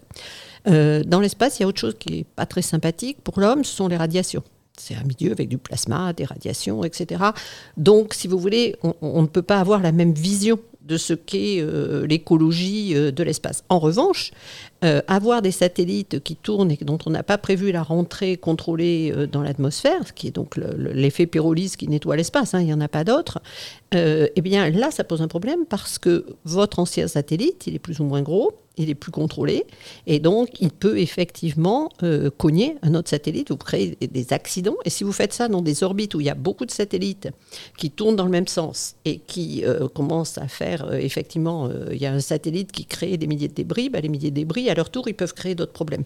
Et c'est pour ça que les agences spatiales depuis très longtemps sont bien conscientes du danger des débris. Parce que finalement, euh, quand vous voulez occuper une orbite et que vous voulez lancer de nouveaux satellites, vous avez tout intérêt à ce qu'elle soit saine. Ça coûte très cher un satellite et vous n'avez pas du tout envie de le voir se faire abîmer par un débris. Donc, euh, qu'est-ce qu'on va faire pour nettoyer euh, l'espace? Ça, c'est la grande question. Qui va payer? Et qui va-t-on considérer comme le pollueur? Parce que dans l'espace, vous avez des choses qui peuvent être des boulons, mais vous avez des troisième étages de fusée. Donc, euh, troisième étage de fusée, euh, ça pèse une tonne. Donc, euh, donc, si vous voulez, et en plus, il y a quand même un petit problème, c'est qui décide que quelque chose est un débris. Vous voyez? Je pense qu'il y a des pays qui adoreraient pas qu'on leur ramasse un ou deux satellites, quitte à dire oups, on savait pas, on avait cru qu'il marchait plus. Donc, donc honnêtement, c'est pas, pas simple. Isabelle Surbresse-Verger, dans le contexte qui est le nôtre, dans un monde où l'espace ne fait plus forcément rêver la majorité de la population, est-ce que l'expression la conquête de l'espace mhm. et le devenir de l'humanité reste une réalité? Oui. Ça, je pense que c'est vraiment la question qu'il faut se poser et de plus en plus se poser. Euh, moi, j'aimerais bien que les gens s'intéressent plus à l'espace parce qu'il me semble que maintenant, on en arrive à un type d'activité qui relève de la conscience citoyenne. Je suis, je suis vraiment sérieuse. J'aurais pas dit ça il y a 10 ou 15 ans. Il y a 10 ou 15 ans, l'activité spatiale, c'était une activité principalement étatique, avec quelques grands programmes qui étaient bien connus. Là-dedans, il y avait quand même beaucoup de programmes qui étaient de la programme de science, bon, euh, James Webb, le télescope, etc. C'est des choses importantes. Euh, des programmes donc, de surveillance de la Terre, euh, tout ce qui est changement climatique. Donc tout ça, c'était assez bien contrôlé en quelque sorte. Euh, la difficulté aujourd'hui, c'est que les États-Unis, et c'est une vieille euh, idée hein, euh, depuis les années 1980 et, même avant, ils mettent en avant le rôle que les acteurs privés doivent avoir et ils voient ça à l'américaine, c'est-à-dire effectivement, c'est une nouvelle frontière. Donc il y a des pionniers, ces pionniers, ben, ils ont de l'esprit d'initiative, ils ont de l'esprit d'entreprise et l'État américain, il leur donne les infrastructures et les moyens pour qu'ils fassent fortune et qu'à leur tour, ils enrichissent les États-Unis, etc., etc.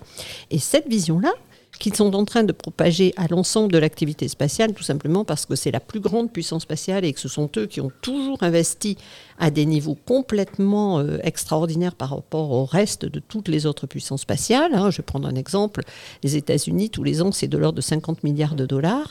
L'Europe, c'est le deuxième contributeur avec 13 milliards. Donc vous imaginez quatre fois plus tous les ans. Et, et un pays comme l'Inde, c'est euh, à peine 2 milliards et même pas encore. Donc euh, aujourd'hui, la, question qui se pose pour, euh, pour tout le monde, bah, c'est euh, est-ce que ce modèle américain, on peut le questionner? Le spatial dépend des États. Le droit international dit que ce sont les États qui sont responsables. Donc après, c'est effectivement l'État américain qui autorise tel ou tel acteur privé. Donc que peut-on faire à ce niveau-là? Et quand on pense aux Américains, on en pense à, un en particulier, Elon Musk, qui peut avoir des ambitions qui nous paraissent, nous, assez démesurées. Est-ce qu'on peut dire qu'on fait euh, aussi dans l'espace du business as usual? Non, on ne fait pas du business as usual dans l'espace parce que ça coûte trop cher. Et Elon Musk, il fait plutôt, euh, comment dirais-je, euh, la course avec lui-même. C'est-à-dire qu'Elon Musk, il a posé une idée tout, à fait, tout à fait intéressante. Il a dit, les lanceurs, ça coûte très cher parce qu'on les utilise qu'une fois. Donc on va les utiliser plusieurs fois et on va les utiliser pour un nombre croissant de satellites, de plus en plus de satellites dans le même lanceur. Donc du coup, ça fait un business. Et donc mon lanceur, il va coûter moins cher. Le petit truc, c'est que pour que son lanceur coûte moins cher, outre le fait qu'il fait payer à la NASA et au département de la Défense ses tirs, et ce qui est normal, enfin, je veux dire, tous les, tous les prestataires font payer leurs tirs aux, États, c'est pas la question, mais il a besoin de générer cette capacité de lancement. Et donc, tant qu'il avait un lanceur euh, comme le Falcon 9, il avait des satellites qui faisaient autour de 250 kilos. Et puis là, maintenant, il veut lancer euh, son énorme euh, lanceur, le Starship, et là, d'un seul coup, il est en train de dire que ces satellites de télécom, ils vont être plus proches de la tonne. Donc, en réalité, il crée lui-même son propre marché. Et ça, ça c'est un vrai capitaliste innovant, si vous voulez. C'est-à-dire qu'il prend des risques énormes. Parce qu'il y a de l'argent qui lui est donné, mais il y a aussi de l'argent qui est à lui. Il est en bourse, ses actionnaires ne sont pas toujours contents, etc. etc. Donc, c'est vraiment, de ce point de vue-là, sans doute, le premier acteur privé original. Les autres acteurs privés, ils existent. hein. Tous les grands industriels, euh, Boeing, Lockheed, euh, Airbus, etc., sont des acteurs privés. Mais ils étaient dans des logiques où, finalement, ils étaient sous-traitants d'État qui leur demandaient de faire un certain nombre de programmes en échange euh, d'argent. Là, Elon Musk, il prend le risque. Et ça, c'est très différent. Et là encore, c'est peut-être quelque chose qui peut nous renvoyer sur l'idée qu'une une réflexion citoyenne, ça peut être intéressant euh, pour tout le monde. Euh, toujours dans cette lignée de l'idée de la, privatisation de l'espace, euh, on a pu lire ou entendre euh, par- parler de l'appropriation de la Lune cette fois-ci, sur laquelle pourrait se développer une exploitation minière. Est-ce que c'est vraiment dans les tuyaux? Est-ce que c'est vraiment quelque chose qui peut se passer? Et si oui, est-ce qu'on pourra être amené à parler d'un nouvel âge géologique pour la Lune?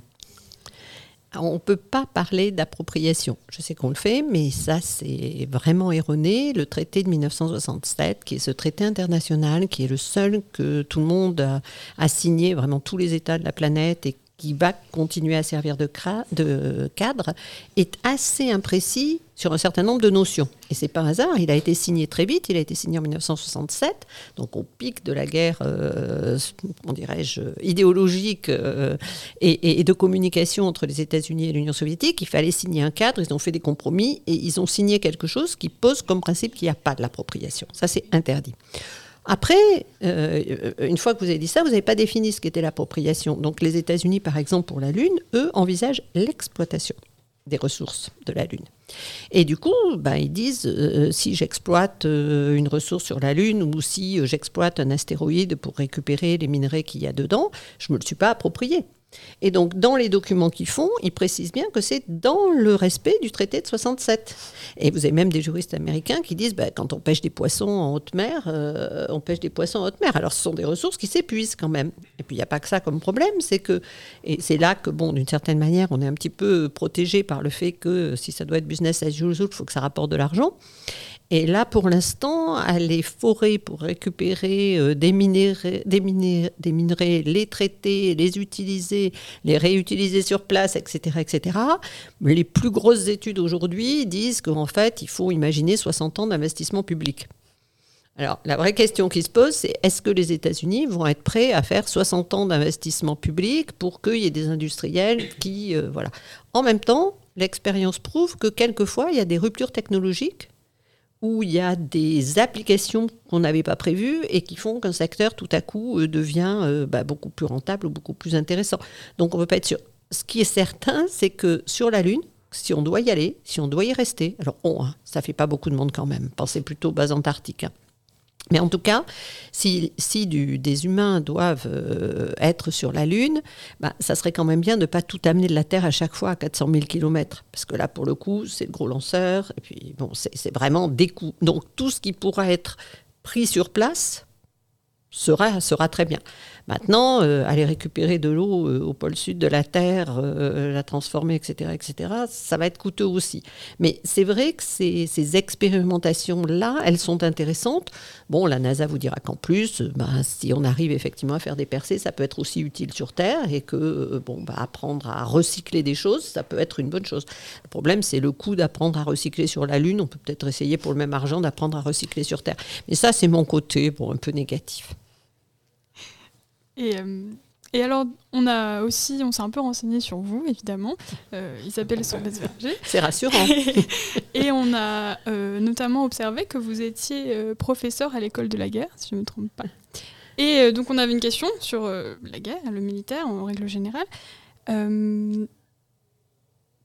Dans un contexte de guerre permanente entre différents États, mais pas que, est-ce qu'une menace militaire dans l'espace est réelle? Et si oui, quels impacts ça peut avoir sur les populations Alors, euh, bon, je suis d'abord chercheur au CNRS. Oui, bien sûr. J'appartiens, je suis géographe, j'appartiens à un laboratoire de l'EHESS et il se trouve que j'enseigne depuis 1993 assez régulièrement à euh, ce qui était, euh, euh, enfin ce qui est aujourd'hui l'école de guerre, c'est-à-dire en fait l'organisation, la structure dans laquelle bah, tous les militaires à un moment de leurs années, de leurs, enfin à un moment de leur vie, quand ils sont appelés à, devenir colonel, général, etc., il faut une espèce de formation permanente, super super master, et donc pendant un an ils passent à l'école de guerre.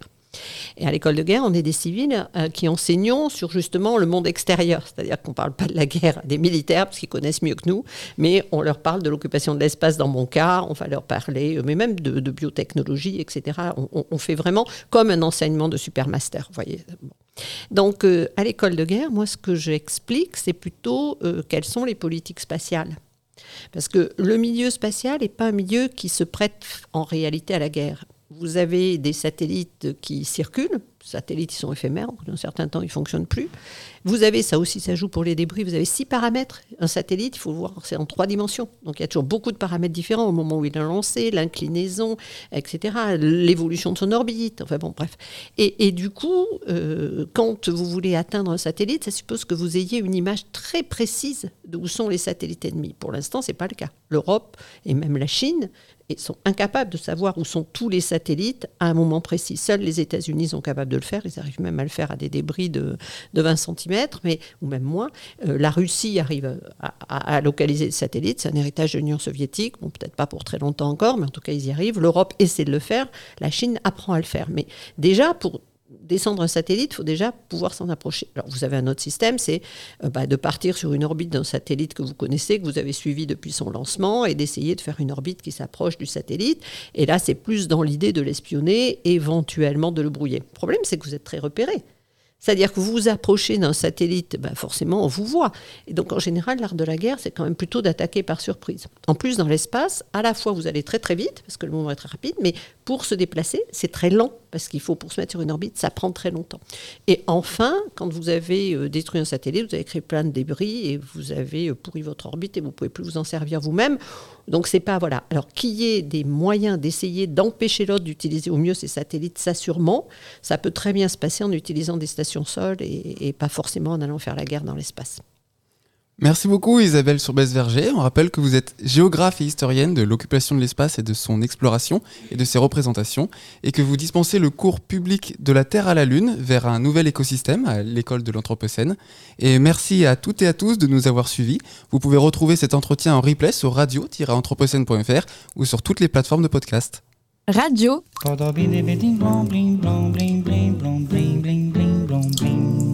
à l'école de l'Anthropocène. Et c'est Bérénice Gagne le que l'on retrouve pardon, pour une lecture anthropocène. Bonjour Bérénice. Bonjour Florian. Tu nous proposes À l'Est des rêves de Nastasia Martin. Lectures anthropocènes.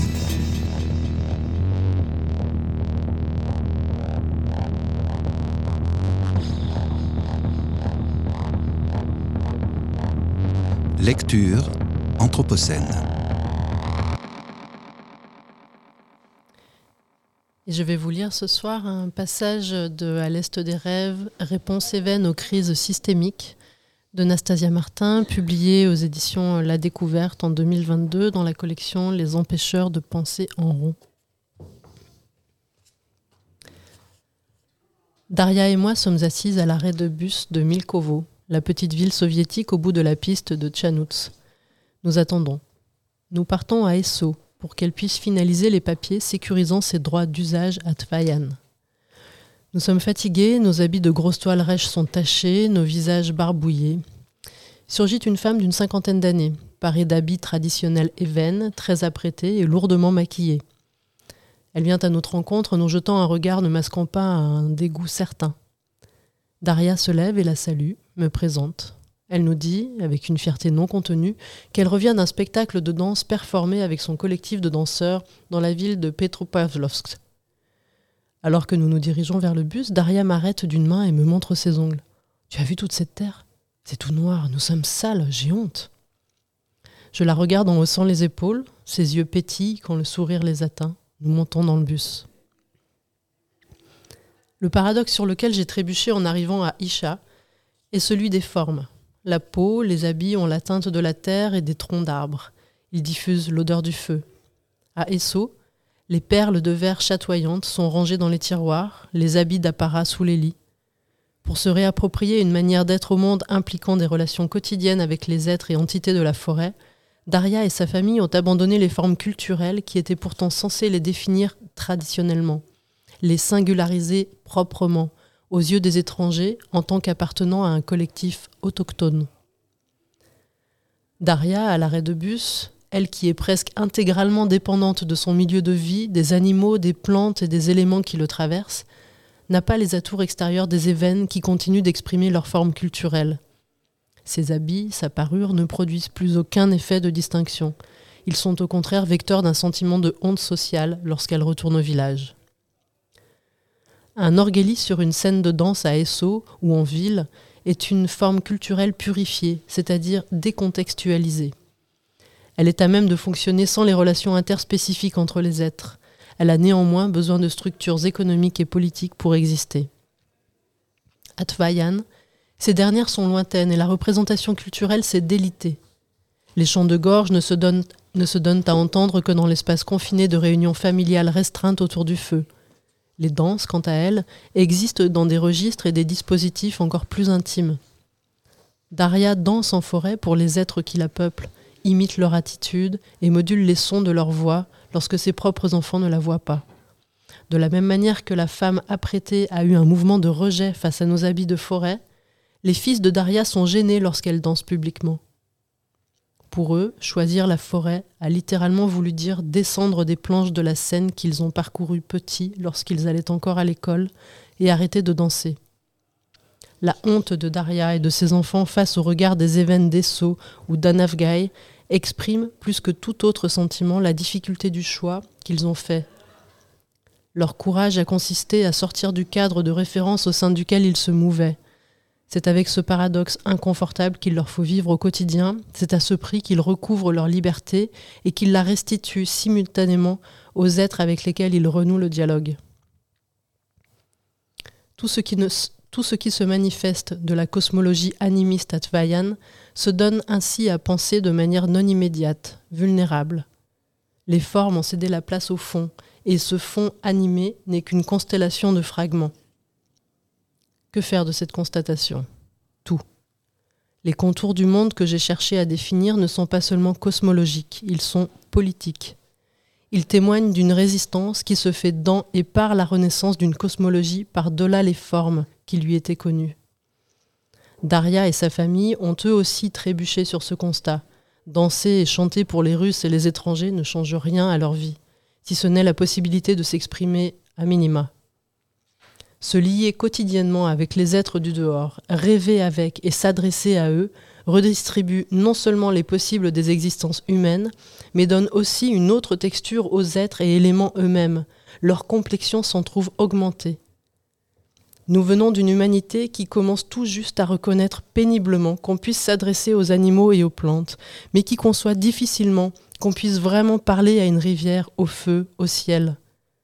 Comme le dit Elton Krenak, lorsque nous enlevons leur âme aux rivières et aux montagnes, celles que leur prêtent nombre de peuples autochtones qui vivent encore à leur côté et avec leur puissance, nous libérons des forces qui n'ont d'autre issue que de transformer ces lieux en déchets de l'activité industrielle et extractiviste.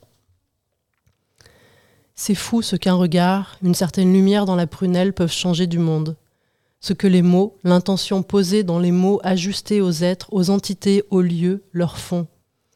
Il existe à Aïcha une gratitude, une joie de regarder et d'être regardé, de s'adresser et d'être adressé.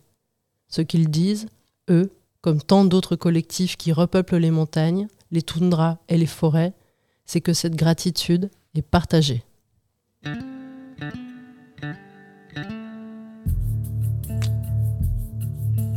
Lectures anthropocènes. Lecture anthropocène.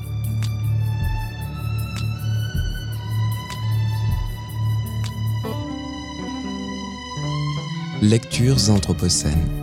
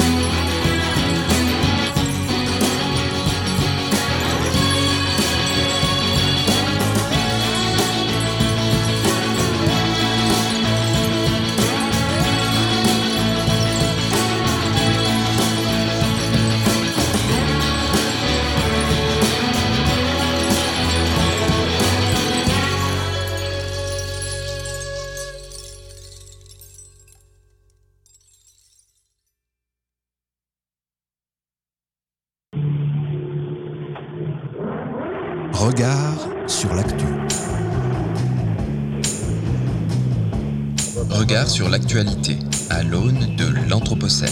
Regard sur l'actu.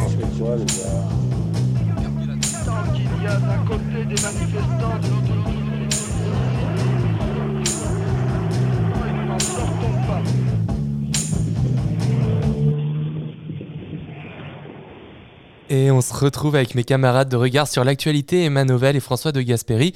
Bonjour Emma, bonjour François. Bonjour Florian. Bonjour Florian. Alors aujourd'hui, on est en compagnie d'Emeline Baum, vice-présidente de la métropole de Lyon, pour son coup d'œil sur l'actu. L'actu. Coup d'œil sur l'actu avec l'invité.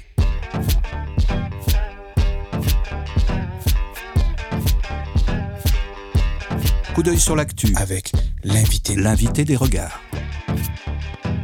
Et nous recevons donc aujourd'hui Emeline Baum, première vice-présidente à la métropole de Lyon chargée de l'économie, de l'emploi, du commerce, du numérique et de la commande publique, avec qui nous reviendrons sur les grandes orientations des politiques publiques insufflées par les écologistes au pouvoir.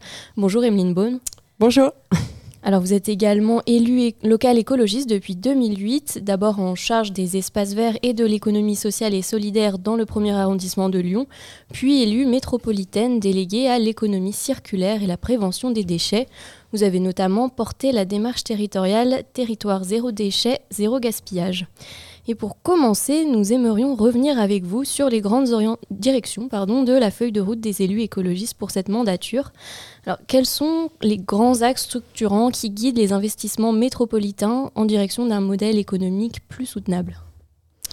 Alors pour le territoire de la métropole de Lyon, donc 5, communes à peu près, euh, un peu plus d'un million quatre cent mille habitants, le souhait de la métropole, pour faire simple, c'est euh, de maintenir un cadre de vie euh, acceptable pour toutes et tous. Donc ce que ça veut dire, c'est concrètement transformer les mobilités avec un gros plan d'investissement qui, qui, est plutôt porté côté Citral, euh, pour citer des, exemples pratico-pratiques, les sujets des nouveaux trams hein, qui vont vers Vaux, euh, Saint-Fond, mais qui vont aussi traverser Villeurbanne. Euh, sur le sujet mobilité, le sujet de l'adaptation des cœurs de ville, cœurs de village aux mobilités dites actives, donc piétons, vélo. Donc ça, c'est le sujet des voies lyonnaises, entre autres, qui a un gros volume financier. Deuxième sujet, c'est bien de se déplacer, mais c'est bien aussi de se déplacer pour aller quelque part. Le quelque part, ça peut être éventuellement pour travailler. Donc se dire qu'on souhaite quand même qu'il y ait de l'économie de proximité dans tous les cœurs de quartier, tous les cœurs de village. Donc ça, c'est ce que je porte en propre. En gros, c'est racheter des mètres carrés euh, en cœur de quartier et cœur de village pour maintenir des activités artisanales, commerciales, indépendantes ou implanter des structures de l'économie sociale et solidaire qui, dans le parc privé, ne peuvent pas s'implanter. Euh, pour être concrète, c'est euh, permettre à des acteurs économiques de se positionner dans des de 50 à 110 euros du mètre carré, là où on est plutôt à 180 à 250 euros du mètre carré. Troisième sujet, euh, le sujet euh, de zéro artificialisation nette et le fait de racheter du foncier soit pour maintenir des terres agricoles, terres vivrières, soit pour euh, faire de la réhabilitation, rénovation de sites, dit autrement faire la ville sur la ville, soit pour de l'économie productive, soit pour de l'habitat. Je fais vite, voilà. Alors Emeline Baum, vous, le savez, on est sur Radio Anthropocène ici et on parle de plus en plus de redirection écologique, parfois de bifurcation, puisque le terme de transition est aujourd'hui assez décrié. Et à ce titre, euh, la métropole de Lyon, comment, comment s'empare-t-elle de ce changement de terminologie? Est-ce qu'une est-ce que c'est est -ce une inflexion de paradigme pour vous que, qu'on peut retrouver dans vos actions précisément? Alors moi, je me suis, je, dis moi, je, euh, je me suis bien approprié le terme de transformation. En tout cas, vous parlez à la vice-présidente qui a l'habitude, en tout cas c'est ma responsabilité, de faire et d'agir avec les acteurs socio-économiques. Le terme transition est trop doux, en fait, ça fait, ça fait trop appel à de la substitution. Pour, voilà, il n'y a pas de véritable changement de modèle économique. Quand, quand j'utilise le mot transformation et donc pas bifurcation, ce que je laisse entendre aux acteurs, c'est qu'on va le faire ensemble et que de toute façon, ils n'ont pas le choix. La bifurcation, ça fait penser à une forme de révolution. C'est le terme qui avait été retenu dans le cadre des journées de l'économie. Euh, alors c'est un terme plus de mon point de vue que transformation. Euh, ceci étant dit, euh, on bifurque, il y a une notion de mouvement, mais on ne sait pas forcément vers quoi. Donc ça parle aux, convaincus, mais ça ne parle pas à celles et ceux, donc euh, à des PME, PMI qui ne sont pas nécessairement convaincus et qui voient et qui n'ont pas vu, qui le voient maintenant, mais qui n'avaient pas forcément vu le mur de l'énergie, qui ne voient pas le mur de l'eau arriver, entre autres, et qui n'avaient pas non plus anticipé le mur des matières premières. Et pardon, en quoi le, mot transformation parle plus justement à... Transformation, en tout cas, c'est perçu comme euh, on va le faire ensemble en fait. On va le faire ensemble. Je, décode, c'est en gros la puissance publique va mettre euh, de l'argent, va éco-conditionnaliser ces, ces éco-socio-conditionnaliser ces aides pour que vous alliez là. Et alors, comment concrètement on, on insuffle en tant qu'élu un récit de transformation et un projet de société qui porterait le renouveau, quand dans le même temps on voit que les sujets qui affleurent dans le débat public, ça va être euh, l'insécurité, euh, la saleté, euh, que d'autres se font encore le chantre d'un modèle d'attractivité territoriale. Comment concrètement on, insuffle ce, changement de vision? Alors puis je rajoute dans votre état des lieux, alors même qu'il y a de, très fortes disparités socio-économiques qui, qui, qui, croissent. Je ne sais pas si on peut dire des disparités croître, mais bon, bref, euh, c'est surtout ça. En fait, le sujet, c'est de se dire est-ce qu'on ne serait pas en train d'être dans une société à deux vitesses où il y a celles et ceux qui participent, je vais donner des exemples hein, sur l'économie, qui participent à la Convention des entreprises pour le climat territorial qui va être lancée la semaine prochaine. Et, on a des PME, PMI, TPE avec des hommes et des femmes et des équipes convaincues et qui pivotent vraiment. Et de l'autre côté, on a euh, l'expérimentation France Travail. Je vous donne, après, je vais vite sur le récit. L'expérimentation France Travail pour accompagner des hommes et des femmes qui, perçoivent le revenu de solidarité active et euh, pour lesquels on veut un accompagnement plus, plus, plus pour qu'ils puissent à moyen ou long terme retourner dans, l'emploi, euh, quel que soit l'emploi, j'ai envie de dire. Voilà. Euh, le récit, pour moi, c'est la preuve par l'exemple. Donc, c'est l'exemplarité de nos achats publics. je vais être très concrète. CF, une polémique qui est en ce moment à la ville de Lyon et qu'il n'y a pas côté métropole parce qu'on l'a bossé, ce sujet des vêtements et du textile. Dommage qu'on n'ait pas entraîné avec nous nos collègues de la ville. Voilà. Mais on essaye d'être au maximum exemplaire avec ce levier-là. Deuxième sujet, le sujet euh, de euh, oui, ici et maintenant, on assume et on assure euh, les activités productives et on les accompagne vers leur transformation. Et donc, sujet d'actualité, les perfluorés, se dire voilà, nous, on n'a pas envie que, enfin, on ne dit pas aux gros industriels partez. Par contre, on leur dit principe de précaution, on, lutte pour que l'État prenne ses responsabilités et on propose aux acteurs industriels qui décident territorialement. Il y a des acteurs industriels qui décident à l'échelle mondiale, donc on n'a pas prise dessus, mais ceux qui ont les niveaux de décision à l'échelle régionale et française, alors euh, on, a prise sur eux pour qu'ils fassent pivoter leur process productif. Je préfère vous donner des exemples pratico-pratiques. Troisième sujet dans le récit, le récit de l'eau, qui est très très bien porté par ma collègue Anne Gros-Perrin, en commençant par le retour en régie publique pour faire passer ce message du commun.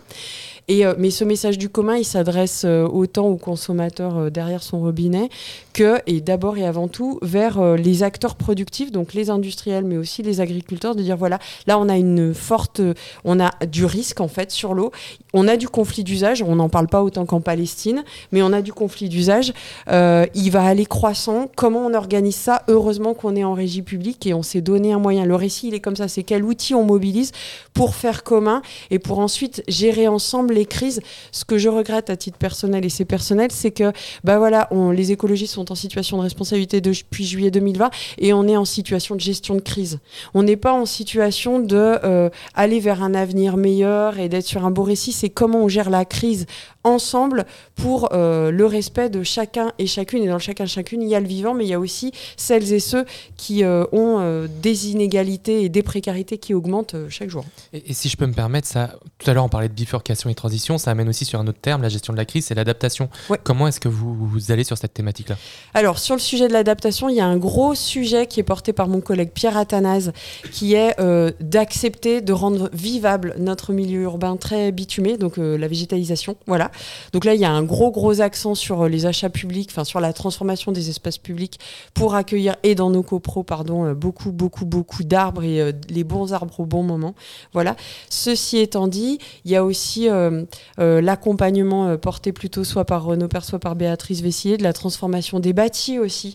Euh, alors là, pour le coup, c'est très tarte à la crème, hein, parce que ça fait des années qu'on en parle, mais au moins on le porte, le sujet de la rénovation, euh, pour le confort autant d'hiver que d'été, et de rendre vivable bah, notre, notre territoire urbain tout le temps, partant du principe que la majorité des gens, c'est, un lieu commun, mais c'est très peu dit, ne partent pas l'été et qu'on a des périodes chaudes de plus en plus. Donc de toute façon, il faut faire ensemble et partant du principe aussi qu'on a un vieillissement de la population qui est encore plus sensible que vous et moi euh, à ces températures élevées. Et justement, en fait, sur cette question de mobilisation euh, des citoyens, je, reprends l'exemple de la rénovation énergétique. En fait, entre incitation et contrainte, comment est-ce qu'on fait pour mobiliser l'ensemble des acteurs, que ce soit les acteurs privés ou même les acteurs économiques, justement, à, engager euh, ces démarches de, rénovation, de, transformation? Alors, deux exemples sur le mode incitation-contrainte. Incitation, eh ben, il y a le dispositif Éco-Rénov de la métropole qui s'ajoute, hein, c'est de la subvention euh, vers les habitantes et habitants qui s'ajoute à un dispositif d'État avec un bonus si vous faites euh, votre rénovation en bio euh, ou géosourcé. Voilà. Euh, deuxième, deuxième exemple plutôt contrainte. Tous les promoteurs qui sortent des nouveaux logements sur le territoire sont obligés de signer et de respecter les critères de ce qu'on appelle la charte habitat durable, dans lequel il y a ces sujets de confort d'été divers, ces sujets de solarisation, donc du photovoltaïque, les sujets du bio géosourcé et du réemploi.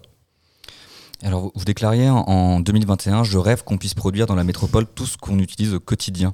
Alors, comment concrètement la métropole, la métropole pardon, opère-t-elle, sachant que dans le même temps, des chercheurs comme Sabine Barl, par exemple, euh, énoncent le fait que le, le, le fait métropolitain euh, en fait, n'a été rendu possible que par l'externalisation de son métabolisme territorial. Je fais le geste de la concentration. En fait, la métropole de Lyon, mais les autres métropoles, elles se sont construites sur une attractivité qui était basée sur le fait d'avoir les centres de R&D et le tertiaire en fait euh, en cœur de ville et avoir en gros les ingénieurs en cœur de ville et repousser sur les extérieurs. Donc ne pas avoir de productif euh, sur notre territoire et avoir du productif pour faire très caricatural en Europe de l'Est et en Asie. Et là, ce qu'on souhaite, ce que j'exprimais à ce moment-là, c'était euh, d'accélérer en, moins à minima sur les filières bâtiments, travaux publics, alimentaires et textiles qui sont nos et puis mobilité aussi, nos filières d'activité économique prioritaires, des capacités de réparation sur le territoire ou dit autrement d'allongement de la durée de vie. Et donc c'est ce qu'on fait en maintenant du productif, c'est-à-dire que on analyse filière par filière, on a mesuré ce qu'on appelle l'empreinte matérielle du territoire et on, on a choisi de faciliter l'implantation ou le développement d'entreprises qui sont uniquement sur ces filières-là et sur ce sujet-là d'allongement de la durée de vie ou, ou euh, au pire euh, de euh, réemploi et de reconditionnement. C'est vraiment le cas pour le vélo avec le cas du Grand Plateau à Villeurbanne. On est en train de le faire pour l'alimentaire avec des sites de transformation, puisqu'on a déjà des sites de production sur les extérieurs. Et sur le BTP, bah, on est en train de le construire avec des plateformes de massification et de requalification et de réemploi d'objets de, de seconde œuvre, pour faire très simple. Alors le, territoire métropolitain euh, lyonnais, ce n'est pas une île, et j'aimerais vous interroger sur la question de la frontière. Comment concrètement vous, travaillez et vous pensez à un travail métropolitain au-delà de, ce seul périmètre administratif pour, je pense aux questions d'agriculture, d'eau, qui, qui, dépendent euh, d'échelles qui transcendent le, simple périmètre administratif. Vous complètement raison. Euh, première chose, on a des scènes, des lieux ressources en fait, qui permettent de dialoguer avec les, les collectivités autour donc je pense à l'agence d'urbanisme. C'est-à-dire que l'agence d'urbanisme qui publie euh, des tas d'études euh, fort intéressantes à la demande soit de la métropole, soit des territoires voisins, c'est considéré comme une scène, si ce n'est de coopération, au moins un point ressource où on peut se dire, bah, effectivement, sur l'eau, on est tous d'accord, il y a un sujet, machin. Deuxième sujet, l'agence de développement économique euh, de la région lyonnaise, donc dit autrement la DERLI, c'est un autre objet de coopération. Jadis, c'était un objet où en gros, on se répartissait les prospects et si possible, 99% des prospects sur la métropole de Lyon et sur la zone centre à Pardieu et dans le et là, on l'a dit publiquement, donc vous, pouvez retrouver des traces.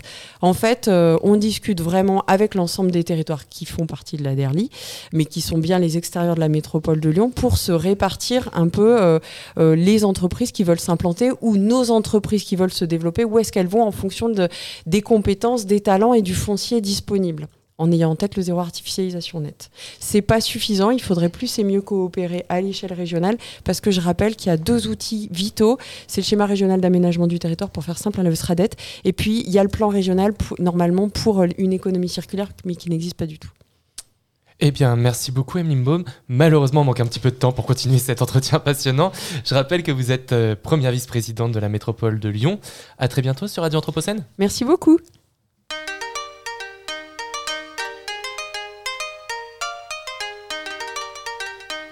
Regard sur l'actu. Regard Anthropocène sur l'actualité. Et il est 19h sur euh, il est 19h sur Radio Anthropocène. Non, il n'est pas du tout 19h sur Radio Anthropocène, je me trompe, pardon. On retrouve maintenant les étudiants du Master Hub, parce qu'on les voit trop les étudiants du Master Hub, ils sont là toute l'après-midi. Euh, ils sont à l'université Lyon 1 et c'est avec David Lafloriel et Néo Néo Boinon euh, que l'on retrouve pour un entretien Anthropocène. Ils accueillent Florence Piola. Bonjour David, bonjour Néo. Bonjour Florian. Bonjour Florian.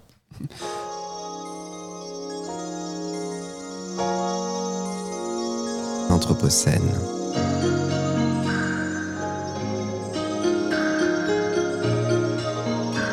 Les entretiens Anthropocène.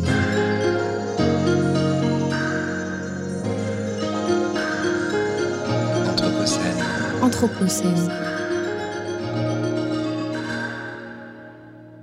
Bonjour à toutes et à tous. Aujourd'hui, nous allons parler espèces exotiques envahissantes et plus précisément espèces végétales envahissantes. Euh, parce qu'aujourd'hui, nous nous intéressons à cette cousine de la rhubarbe que nous n'aimerions pas voir dans nos jardins, nos berges de rivière ou nos bords de chemin de fer.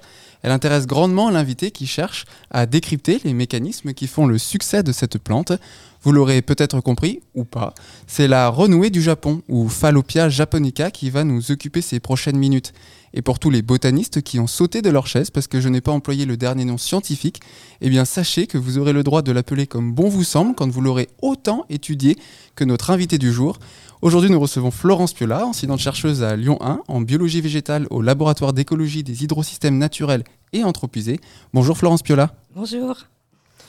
Alors, commençons tout de suite euh, avec cette première question. Euh, pourquoi étudier la renouée du Japon? Mais peut-être d'abord, est-ce que vous pourriez nous expliquer comment est-ce que l'on peut définir ce qu'est une espèce exotique envahissante? Alors, c'est une vaste question. Euh, une espèce exotique envahissante, c'est une espèce qu'on a classée comme ça, nous, êtres humains, euh, pour dire qu'elle vient d'ailleurs et qu'elle a une prolifération importante. Euh, alors tout cela, ça doit se questionner et je vais développer un petit peu. Alors, euh, l'Anthropocène, en fait, c'est la mondialisation des échanges, c'est la mondialisation de la dégradation des écosystèmes par les humains. Alors, du coup, euh, les plantes sont en liberté. Hein, elles voyagent, elles s'installent, elles prennent le bateau, elles prennent euh, les sacs à dos, et elles vont s'installer. Et, puis, elles n'ont pas de barrières, elles n'ont pas de frontières. Et puis, les milieux sont tellement dégradés, parfois, qu'elles vont être toutes seules dans ces milieux-là. Et, elles vont prendre voilà, toute la place qu'elles doivent prendre en tant que plantes pour survivre et pour, pour, et pour assurer la survie de l'espèce. Parmi ces plantes-là, euh, il y en a qui viennent d'ailleurs et tout de suite, euh, elles sont un petit peu connotées comme euh, des plantes mauvaises. Hein. ça vient d'ailleurs, on a un petit peu peur de ce qui est étranger. du coup, on va tout de suite oublier leurs atouts parce que toutes les plantes servent à quelque chose. Il euh, n'y a pas de mauvaises plantes. Il euh, y a des impacts que peuvent avoir ces plantes-là sur le bien-être humain. Par exemple, quand j'éternue, quand il y a beaucoup d'ambroisie, bon, voilà. Euh, quand les, rendements des cultures sont, sont impactés, c'est pas très bien pour l'humain. Mais en fait, quand même, il ne faut pas oublier que les plantes, elles, assurent des fonctions super importantes pour les écosystèmes et pour nous, les animaux, parce qu'elles nous fournissent l'oxygène qui nous maintient en vie.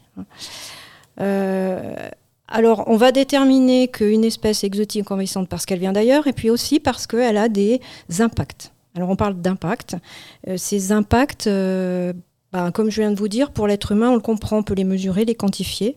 Après, pour l'écosystème, euh, moi, j'estime que je ne suis pas capable à quelle échelle je me place, à quelle échelle de temps, à quelle échelle d'organismes, euh, c'est quoi un impact pour un écosystème? Je ne suis pas un écosystème pour répondre. Hein. Et du coup, on a beaucoup de généralisations, beaucoup de dogmes, beaucoup de, grandes idées qui vont dire ah, les plantes euh, envahissantes, euh, exotiques, menacent la biodiversité. Voilà, ça, ça on, doit essayer de se réinterroger là-dessus. Et moi, en tant qu'écologue, je travaille beaucoup avec euh, les collègues de sciences humaines et sociales pour euh, justement se poser la question pourquoi on, pourquoi on est si dans des discours dominants, euh, généralisateurs, on fait des amalgames et on crie au loup beaucoup. Donc c'est un travail qu'on mène justement avec notre modèle La Renouée du Japon et qui nous apporte beaucoup d'informations. Et on doit essayer de réinterroger notre regard. La nature, elle n'est pas figée, les écosystèmes, ils sont en constante évolution.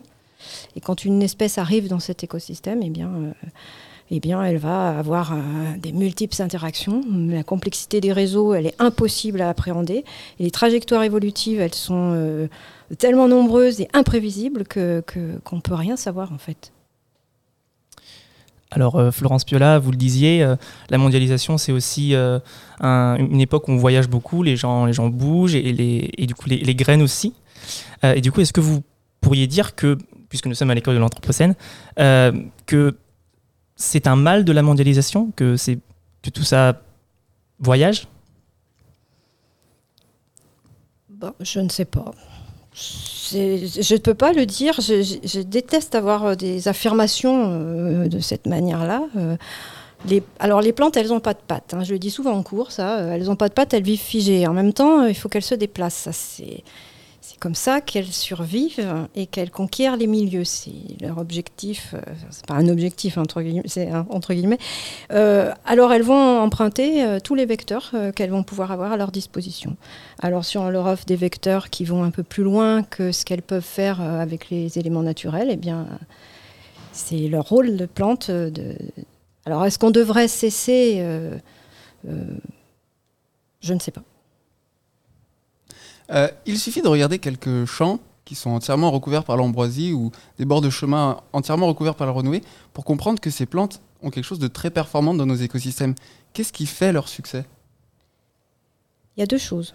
Euh, qui fait le succès d'une plante, c'est l'absence de, des autres.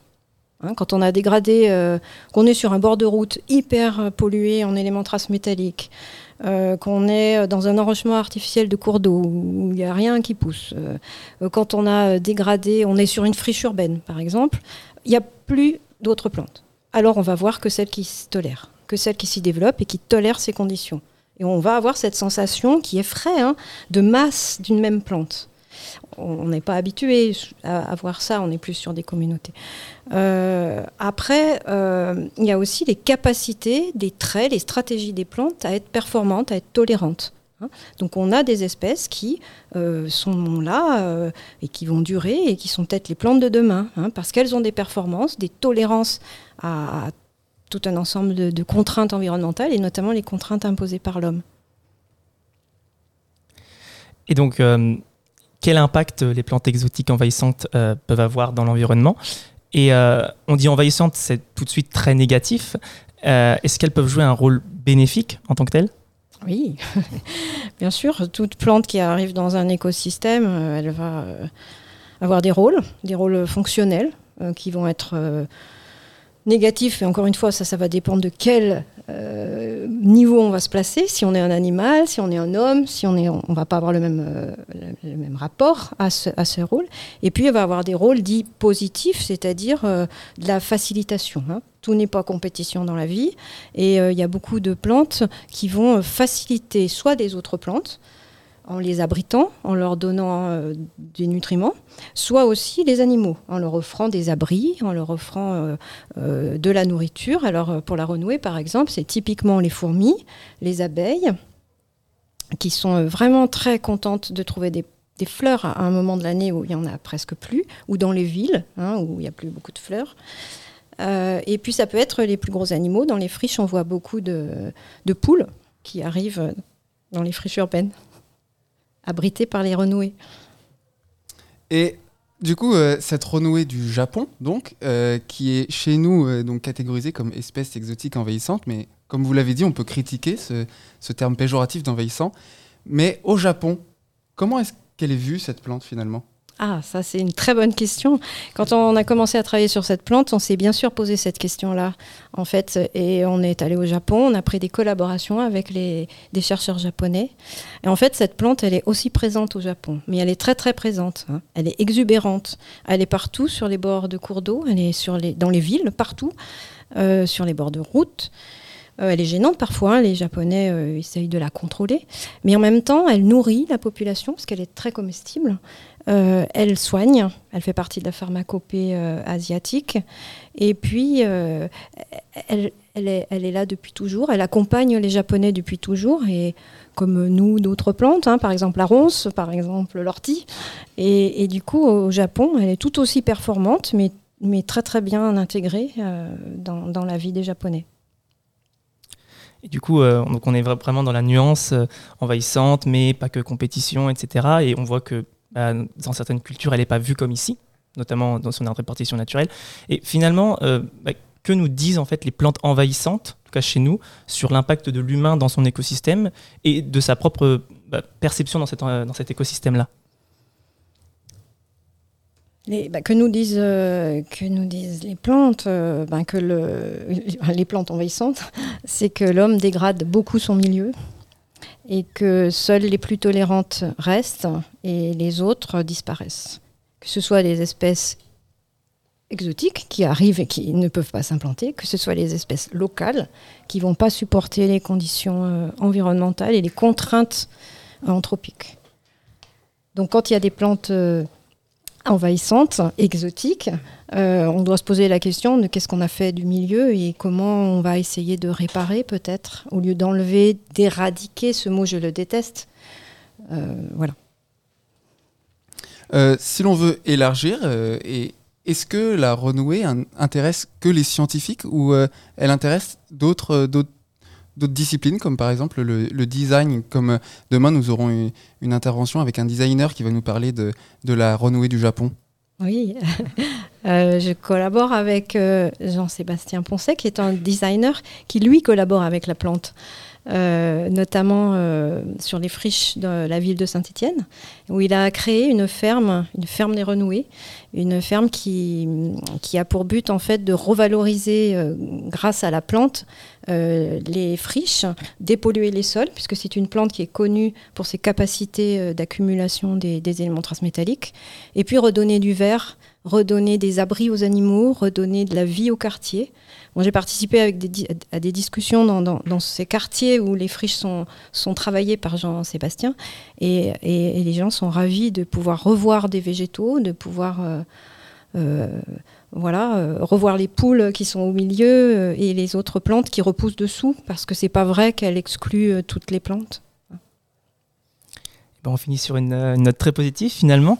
Merci Florence Piola. On rappelle que vous êtes enseignante chercheuse au, laboratoire d'écologie des, hydrosystèmes naturels et anthropisés de l'Université Lyon 1.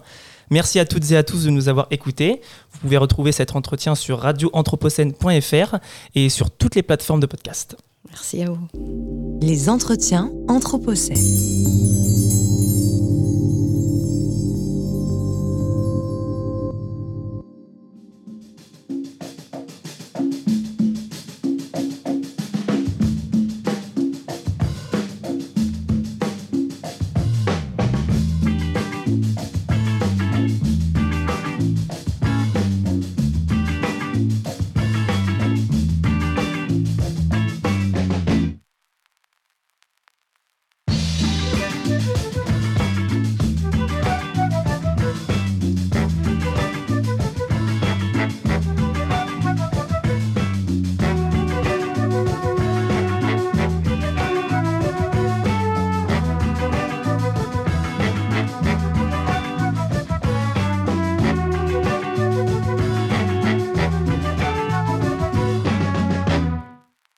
Finding the time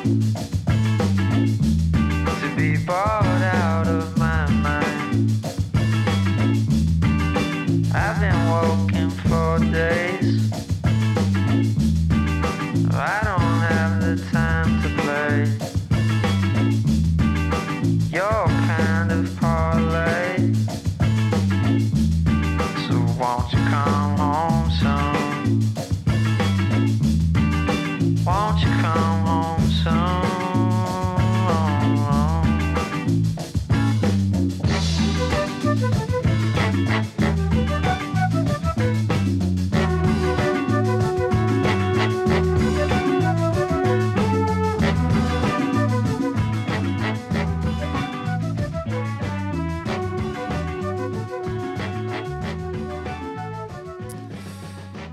Et cette fois, il est vraiment 19h sur Radio Anthropocène. Nous sommes toujours en direct du RIS à Villeurbanne pour le festival à l'école de l'Anthropocène organisé par l'école urbaine de Lyon et Cité Anthropocène.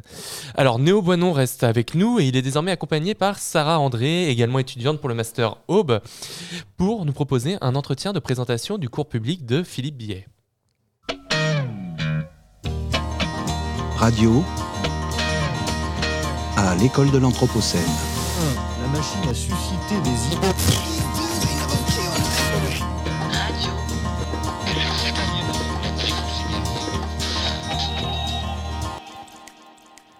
Bonjour à toutes et à tous. Si je vous parle de droit, vous avez peut-être en tête les grandes salles de tribunaux issues de la culture nord-américaine, où la justice sociale est rendue et triomphe pour le bien commun des humains. Bien loin de cette image poétique, il y a quelque chose à laquelle on ne pense pas en premier lieu quand on parle de droit. C'est bien son rapport à la nature qui paraît pourtant si crucial à l'ère de l'Anthropocène. Longtemps impensée dans le droit social, cette relation, souvent peu évidente, est le résultat d'une construction des sociétés humaines en décalage, voire en opposition à la nature. Aujourd'hui, pour nous parler du droit dans le domaine de l'environnement, nous recevons Philippe Billet, professeur agrégé du droit public à l'université Jean Moulin Lyon 3. Bonjour Philippe Billet. Oui, bonsoir. Vous vous intéressez particulièrement aux risques naturels et à la protection de la biodiversité, des espaces naturels et aux services écosystémiques. Aujourd'hui, nous vous recevons dans le cadre du cours public que vous dispensez pendant la semaine de l'Anthropocène, intitulé Controverse à l'ère de l'Anthropocène, les rapports contrariés de l'homme à l'animal. Alors Philippe Billet, première question.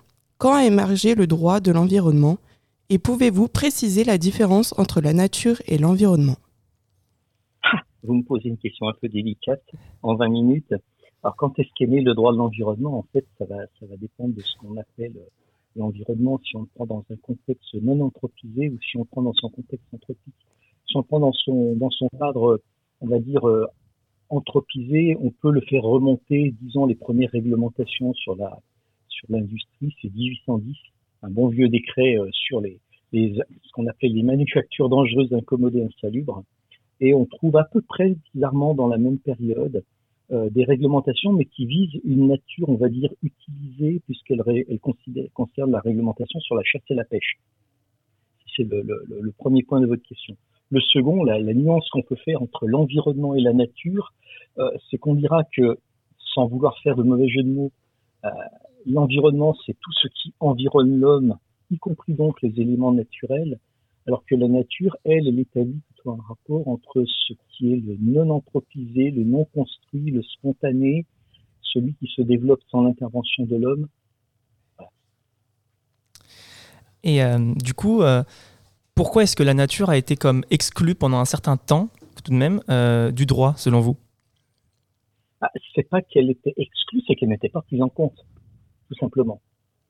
Euh, ce, qui est, quand même assez différent. L'exclusion appelle nécessairement une réflexion préalable avant de dire je l'intègre ou je ne l'intègre pas. On va dire plus simplement qu'elle était un élément presque quotidien, c'était un, rapport d'altérité à la nature, mais qui n'appelait pas a priori une intervention parce que l'homme n'avait pas une approche qui était trop prédatrice et qui permettait, on va dire, d'un point de vue très naturel aux équilibres de se maintenir entre l'homme et le milieu dans lequel il se situait. C'est a priori à partir du moment où l'homme a une action un peu plus, on va dire, euh, euh, délétère sur l'environnement, qu'il a fallu, puisque le droit est comme un élément de régulation de rapport, il a fallu penser le droit, réfléchir le droit euh, pour l'appliquer à, pour l'appliquer à l'élément naturel, tout simplement pour le conserver. Une question un peu plus euh, philosophique. À votre avis, pourquoi le droit humain et celui de la nature sont séparés juridiquement, si on considère tout de même que l'humain habite dans la nature finalement? Ah, Ils ne sont pas séparés. Ils ne sont pas séparés du tout, puisque l'ensemble de la réglementation qui est, développée régit euh, non pas les rapports des éléments naturels entre eux, mais bien les rapports de l'homme à la nature. Euh, je pense que c'est une interprétation qui, je ne la partage pas de ce point de vue en tout cas. Il n'y a, pas, de, y a pas de, séparation. En revanche, on peut, mais on l'applique beaucoup plus d'un point de vue pédagogique, séparer ce qu'on dirait euh, le droit de la protection de la nature d'un côté et le droit, par exemple, sur les risques ou les éléments technologiques.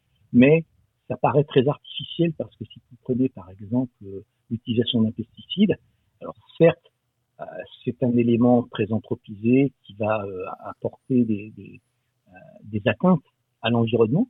Donc là, on sera plutôt dans un élément de, de droit des pollutions, des nuisances et des risques, donc l'anthropisé. Mais dans le même temps, vous pouvez avoir des éléments d'atteinte à la nature parce que vous pourrez porter atteinte à des espèces qui n'étaient pas sélectionnées ou qui n'étaient pas visées spécialement par ce, produit. Donc les deux se rencontrent, même si, mais une fois encore, ça reste quand même dans un vue pédagogique, on peut faire une, scission entre le côté protection de la nature ou de l'autre risque, nuisance, pollution. Et donc, euh, Philippe Billet, est-ce que euh, le droit peut vraiment interpréter la nature? C'est-à-dire que est-ce qu'on risque pas, en faisant du droit sur la nature, euh, de, vouloir considérer la nature de notre point de vue et pas tel qu'il faudrait considérer la nature comme ce qu'elle est, tout simplement? Ah, alors c'est un peu compliqué, puisqu'une fois encore, on se situe dans, un, dans une relation de rapport. Hein. Et, c'est vrai que si on, prend la façon dont l'homme considère la nature, on peut en faire une distinction, mais ça c'est un sujet sur lequel je, je me risquerais, euh, au regard de certaines thèses qui, sont, qui ont été défendues euh, euh, de ce point de vue, à, entre distinguer une nature qu'on dira ordinaire, celle à laquelle finalement le droit s'intéresse peu, on dira la nature du quotidien, les petits oiseaux des villes, etc., ou une prairie simplement, avec d'un côté une nature un peu plus extraordinaire qui sort du quotidien, c'est-à-dire les espèces protégées, les espaces protégés, un certain nombre d'éléments qui présentent un caractère qu'on pourrait qualifier, pour employer la terminologie juridique, de remarquable, qui appelle une autre approche de ce point de vue et qui, a priori, nécessite une protection. Après, savoir pourquoi il nécessite une protection. Est-ce qu'il nécessite une protection parce que justement il a ce caractère particulier, remarquable, ou est-ce qu'il nécessite une protection parce qu'il est mis en danger par l'activité de l'homme? Et euh, en tant que juriste, euh, on défend un droit environnemental. Sur quoi vous vous appuyez en termes de méthode? Ah. La méthode, alors euh, déjà, le, droit ne, ne, fait que répondre à des questions sociales qui sont exprimées. Si la question n'est pas exprimée, le droit n'a pas vocation à intervenir. Ça, c'est le premier point. Ensuite, lorsqu'on fait du droit de l'environnement, on est forcé, on est obligé de considérer les éléments scientifiques sur le fonctionnement de l'environnement. Euh, si vous voulez, tant que vous n'avez pas compris, par exemple, que euh, un élément qui est simplement qui présente des mauvaises odeurs euh, n'est pas simplement un élément qui affecte l'odorat, mais peut, parce qu'il transporte d'autres éléments, affecter les poumons, par exemple, vous n'aurez d'intervention que sur des simples relations de voisinage, ça sent mauvais et non pas ça peut porter atteinte à la santé. Euh, de la même façon, je, vais prendre l'exemple simple d'Edouard Alfred Martel, qui lorsque, dans ses grands papas de lorsqu'il va se promener sur le Cosméjean, euh, observe avant de descendre dans une cavité un mouton qui est mort, qui est dans un ruisseau, lorsqu'il va boire de l'eau en bas, euh, en dessous, euh, bah, il tombe malade avec ses compagnons, ils font la relation entre l'animal crevé en surface et l'eau empoisonnée en dessous. Et donc, ce n'est que parce qu'il y a eu cette mise en corrélation du phénomène de gravité et de l'eau qui circule qu'on se dit, oui, attention, l'eau peut porter un certain nombre de maladies de ce point de vue-là. Et si vous voulez, c'est à partir seulement de ce moment-là que le droit observant que c'est la présence d'un animal crevé dans un cours d'eau qui va empoisonner l'eau, alors on va créer la loi de 1902 sur la protection des captages en interdisant de jeter des bêtes crevées dans les gouffres et les bétoirs parce que ça peut empoisonner l'eau et donc la population mais ce n'est un que parce que il y a eu cette observation de Martel, deux parce que quelques années auparavant, Pasteur a découvert le microbe, que alors on avait une explication du phénomène, le droit en est emparé parce que les scientifiques ont expliqué comment ça fonctionnait, donc le droit va s'intéresser à la cause de ce phénomène pour écarter la cause en interdisant de jeter les bêtes crevées dans ces gouffres émétoires. Vous voyez, donc c'est un exemple parmi d'autres, hein, mais ce, la, construction juridique va se faire dans ce cadre-là. Et ensuite, troisième élément, la construction juridique ne se fera que parce qu'il y a eu un besoin particulier de réponse qui a été apporté. Et là où intervient le quatrième point, sur toujours la méthode d'intervention du droit, c'est de savoir si la méthode qui est euh, employée par le droit, l'interdiction ici, est acceptée ou pas par la population ou par les propriétaires qui voient leur propriété limitée dans leur usage. Est-ce qu'on ne pourrait pas passer par autre chose qui serait une autorisation préalable de la part de l'autorité administrative en vérifiant qu'un certain nombre d'éléments sont bien, euh, sont bien présents, ou alors une simple déclaration qui permet alors à l'administration d'être informée qu'il y a tel et tel élément et qu'elle pourra intervenir le cas échéant. Donc, si vous voulez, on est comme ceci dans cette, dans cette construction qui reste une construction logique parce qu'on a d'abord, puisqu'on est dans un rapport avec l'environnement, dans une approche très scientifique, et ensuite on a la réponse du droit qui s'adapte au fur et à mesure. Et dès lors que les éléments scientifiques, les observations évoluent, quand le regard sur la nature évolue, alors le droit s'adapte. On avait au départ les relations simplement d'usage. Après, on va créer, les économies vont créer les services écosystémiques. Eh bien, le droit va dépasser le simple champ du rapport homme-animal pour voir ensuite le rapport animal, fonction, homme, et donc tous les services qui sont rendus à l'homme. Vous voyez, par exemple, sur la, pollinisation euh, pour, pour, les abeilles, par exemple. Et, donc, euh, on est vraiment dans euh, une adaptation permanente du droit à l'observation du fonctionnement effectif. C'est la même chose pour le climat. Donc on, on le voit bien, tout ça est assez intriqué. On, on zigzague entre, euh, le, disons, euh, la réponse à une sorte de besoin humain. Euh, selon vous, quelles sont les difficultés en fait dans l'exercice de votre travail? À quelles limites êtes-vous confronté dans, dans, votre exercice? Alors, captez-vous mon exercice de travail? Parce que moi je suis enseignant-chercheur. Donc, je, je réponds d'abord à un premier besoin, c'est celui de l'apprentissage des étudiants. Euh, alors, euh, si, c'était ça mon travail, la première difficulté, c'est de leur expliquer simplement des choses extrêmement complexes à la base, euh, pour expliquer ce qu'est l'environnement, c'est-à-dire le contexte dans lequel le droit va intervenir, et puis ce qu'est le droit de l'environnement, c'est-à-dire la règle qui va s'appliquer à ce contexte. Ensuite, l'autre difficulté que je peux avoir comme juriste, c'est que je suis entre guillemets que juriste. Autrement dit, vous avez un certain nombre de phénomènes, un certain nombre d'événements naturels que si je ne les comprends pas, je ne peux pas les expliquer à mes étudiants ou je ne peux pas, moi, essayer de raisonner et d'appliquer une méthodologie juridique pour résoudre un problème. voyez c'est-à-dire que si je n'ai pas ce rapport d'interdisciplinarité sur cet objet très particulier qu'est l'environnement ou plus largement euh, qu'est la nature, euh, je peine à appliquer mon objet qui est le droit. Philippe Billet, étant donné euh, que l'une de vos meilleures armes est la connaissance scientifique, mais que celle-ci est quand même euh, assez lente à produire, est-on obligé de l'attendre pour pouvoir mettre en place et appliquer de nouvelles lois? Ah, grande question. déjà, c'est très compliqué parce qu'en réalité, pour supprimer une conséquence, c'est-à-dire une atteinte à l'environnement, par exemple, euh, le droit de s'intéresser, il faut d'abord connaître la cause et s'intéresser à la cause. Donc tant qu'on n'a pas la cause, euh, il est difficile d'apporter la réponse. Parce que c'est cet objet-là sur lequel on va, s'attaquer.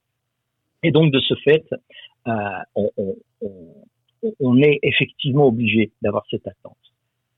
si on veut avoir une réponse véritablement efficace et adaptée.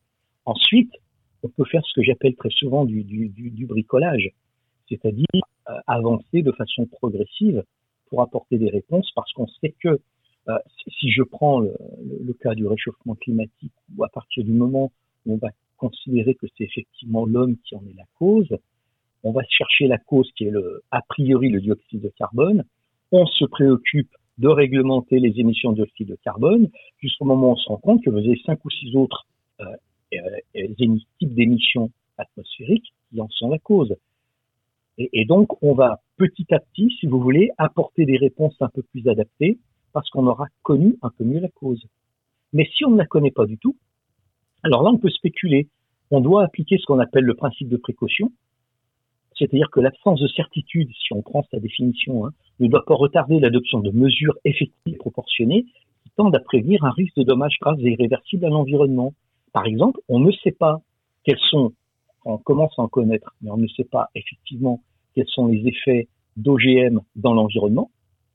Est-ce que pour autant, on doit se priver de l'intérêt que ceux-ci peuvent présenter dans certains cas?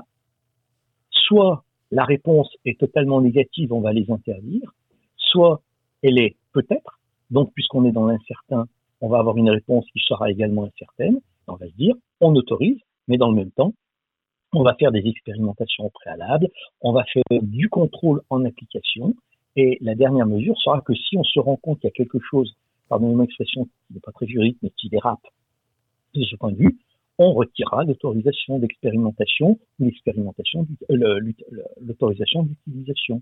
voyez euh, Et on arrive très souvent euh, en tâtonnant, mais le fait de ne pas connaître ne doit pas retarder ou ne doit pas empêcher la mise en œuvre de mesures. Donc effectivement, c'est encore une fois très complexe. Et de votre point de vue à vous, puisque vous enseignez, vous enseignez tout ça, le droit, et vous êtes aussi juriste, est-ce que les textes de loi concernant l'environnement vous semblent suffisants? Est-ce qu'on a des lacunes dans certains domaines? Ah, Alors, là, c'est une, vous avez des questions qui appelleraient des heures de réponse. L'exercice est un peu complexe de ce point de vue-là. Non, simplement, là, vous avez, vous avez des empilements de textes. Hein. Ça, on peut pas dire que euh, dans la boîte à outils de droit, on manque d'outils.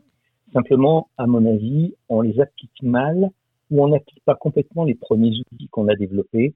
Et dès lors qu'il y a quelque chose qui ne fonctionne pas ou que vous avez une certaine euh, réticence à leur application par leurs destinataires, notamment les industriels, ou même simplement les, personnes en tant que telles. Hein. Si vous prenez un simple promeneur qui n'a pas l'impression de porter atteinte à la nature parce qu'il est ornithologue et qui va faire l'observation de petits oiseaux, mais qui monte sur une dune pour être un peu plus haut pour observer ses oiseaux favoris et que de ce fait, il va déstructurer complètement celle-ci, met des plantes qui accrochent et qui permettent au sable d'être maintenu, vous allez dire, la règle de droit n'est pas bonne. Non, c'est pas la règle de droit qui est pas bonne, celle qui interdisait d'accéder. C'est l'application qui en est faite. Et très souvent, on fait une confusion entre euh, l'efficacité de la norme et l'effectivité de la norme. Autrement dit, l'efficacité, c'est quel est le but recherché et est-ce que celui-ci a été atteint, tandis que son effectivité, c'est est-ce qu'elle est bien appliquée ou pas par rapport à ce qui était prévu dans les termes de son application. Et de nouveau, avec ces différences qu'on peut avoir entre les, deux éléments d'efficacité et d'effectivité, on, on, fait des confusions. On considère que le résultat n'est pas atteint, donc la norme n'est pas bonne, mais on ne se pose pas la question de savoir si la norme a été effectivement bien appliquée par rapport à ce qui était recherché. Et, donc, euh, on va très souvent mettre à l'écart des textes sans avoir attendu qu'ils aient produit tous leurs effets, parce qu'on veut aller plus vite que la nature, si je puis dire, ou plus vite que la musique. Et, de ce fait, eh ben, on a une espèce d'accélération, d'emballement. Après, il faut tenir compte aussi de revendications euh, sociales, de revendications économiques, qui vont dire ouais mais le texte est un peu trop compliqué, il est un peu trop euh... il va retarder. Prenez le projet de loi qui est bientôt à adopter euh, sur les énergies renouvelables, sur l'accélération. Le, terme est quand même assez, assez symptomatique. Sur l'accélération de l'implantation des énergies renouvelables, c'est une réponse qui est apportée à la jurisprudence où on se rend compte que lorsque euh, l'autorité administrative autorise une éolienne, par exemple, ou euh, un champ d'éolien eh bien, cela peut porter atteinte à des espèces protégées. L'espèce protégée vient comme un obstacle finalement au développement de, de, ce mode de production d'énergie. Le juge interprète d'une façon un peu, euh, un peu sévère selon les industriels ce qu'on appelle les raisons d'intérêt public majeur qui permettent de déroger au régime des espèces protégées. Eh bien, que vient faire le texte de loi en cours de discussion? Il vient dire que par nature, par nature, la production d'énergie éolienne, eh bien, c'est une raison impérative d'intérêt public majeur qui permet de déroger. Et autrement dit, là où on se fondait sur un contexte. Je suis désolé de vous couper, Philippe Billet, on va manquer de temps. C'était vraiment très intéressant. Euh, euh, on aurait bien voulu rester avec vous, mais euh, on ne peut pas continuer plus que ça. merci beaucoup pour vos précieuses réponses. On, rappelle que le podcast sera disponible sur radio-anthropocène.fr et à bientôt sur Radio Anthropocène. Radio à très bientôt, merci beaucoup, au plaisir de vous retrouver. Et c'est à Lou Herman de prendre l'antenne avec, dans un premier temps, une lecture de La métamorphose néolithique de Muriel Gandelin. Et ça sera suivi d'une capsule droit dans l'Anthropocène consacrée à la Charte européenne des sols. Lectures Anthropocènes.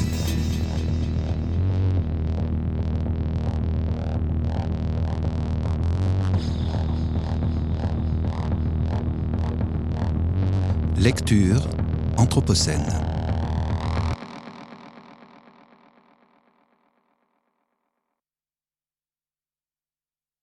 Dans son texte La métamorphose néolithique, publié par l'École urbaine de Lyon en 2021 dans l'ouvrage Néolithique Anthropocène, dialogue autour des 12 000 dernières années, Muriel Gandelin raconte en quelques pages la néolithisation du monde dans sa pluralité.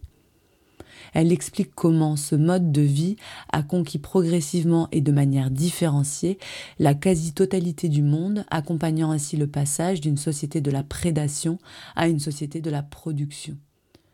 Voici comment elle conclut son texte, nous permettant d'entrevoir les éclairages du néolithique sur la période contemporaine. Du point de vue du succès reproducteur interspécifique, le néolithique est une réussite incontestable. La population humaine a cru et est omniprésente sur l'ensemble du globe. Les espèces domestiques dominent le monde végétal et animal, et si leurs conditions de vie questionnent aujourd'hui notre sens moral, force est de constater qu'elles sont les moins menacées de disparition. Il est d'ailleurs probable que si l'homme conquiert un jour d'autres planètes, ce sont ces animaux et plantes qu'il emportera avec lui, comme l'homme néolithique le fit jadis lorsqu'il partit du Proche-Orient.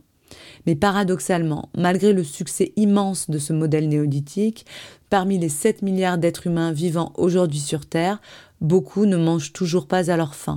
Et la volonté d'être mieux nourris et de voir plus souvent leurs enfants atteindre l'âge adulte reste la préoccupation majeure de presque un milliard d'entre eux. En réponse à la question Que reste-t-il aujourd'hui du néolithique? Jean Guilaine répondait Rien et tout nous partageons cette vision. La néolithisation est la fondation de notre monde actuel. C'est aussi un voyage sans retour. Le néolithique est un phénomène mondial qui contient en germe toutes les composantes de l'Anthropocène. Il est le premier impact visible de l'homme sur le système terrestre. Il marque un point de départ dans des registres aussi divers que la modification génétique des espèces végétales et animales, dont l'homme lui-même, l'impact fort et irréversible sur les biotopes, déboisement, érosion, introduction de nouvelles espèces, la généralisation des épidémies et des épizooties, ou encore l'apparition des inégalités sociales fortes et des guerres de territoire favorisées par une population toujours plus nombreuse. Pour autant, il n'est pas la cause des maux de notre époque la société de production n'est pas celle de la surconsommation et du gaspillage. La domestication ne conduit pas de façon inévitable à l'agro-industrie. La stratification sociale n'est pas l'abus de pouvoir. Penser ce lien inéluctable relève d'un fatalisme paralysant et dédouane de toute responsabilité. Les sociétés humaines qui se sont succédées depuis 12 000 ans ont chacune opéré des choix destinés à satisfaire des besoins altruistes ou égoïstes. Le néolithique marque l'épilogue de la préhistoire et le début de notre temps, mais la première page d'un livre ne dit rien de sa fin. Ce moment formidable de l'humanité, creusé d'innovations remarquables, ne saurait être réduit à une faute à l'origine de tous nos maux la lente disparition du monde paysan nous éloigne encore un peu plus d'une civilisation millénaire qui laisse désormais la place à un agro-business dominé par les grandes entreprises boursières. Le néolithique fut une étincelle, et d'une étincelle, on peut faire autre chose qu'un incendie. L'humanité reste maîtresse de son destin, et une relation renouvelée à la nature est possible. Un changement est d'ailleurs en train de se produire, autant sous la pression du réchauffement climatique que sous celle d'une évolution profonde des mentalités.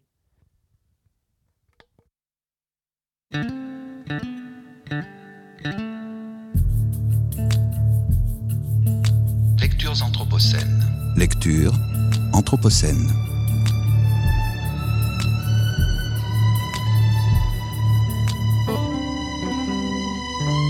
Lectures anthropocènes.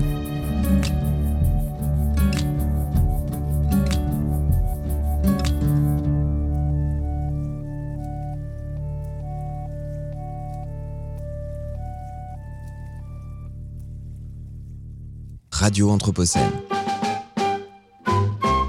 En 1972, le Conseil de l'Europe adopte un texte fondateur pour la protection des sols au niveau international. C'est la Charte européenne des sols.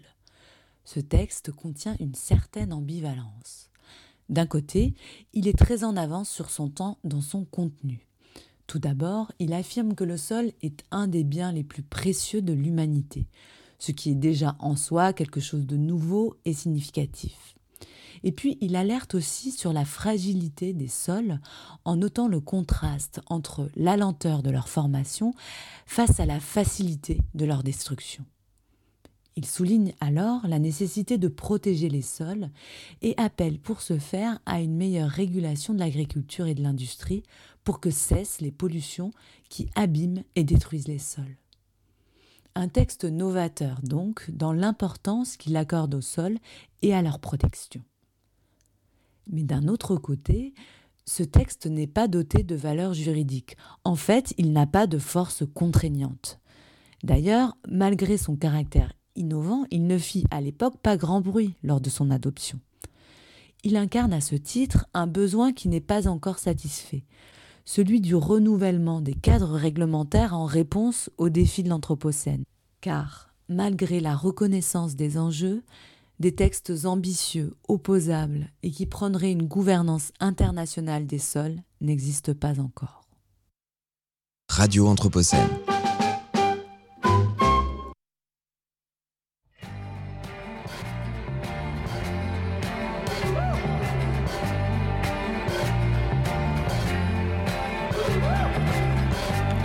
L'histoire de Jesse James. Comment il vécut Comment il est mort. Ça vous a plu, hein? Vous en demandez encore? Eh bien, écoutez l'histoire de Bonnie and Clyde.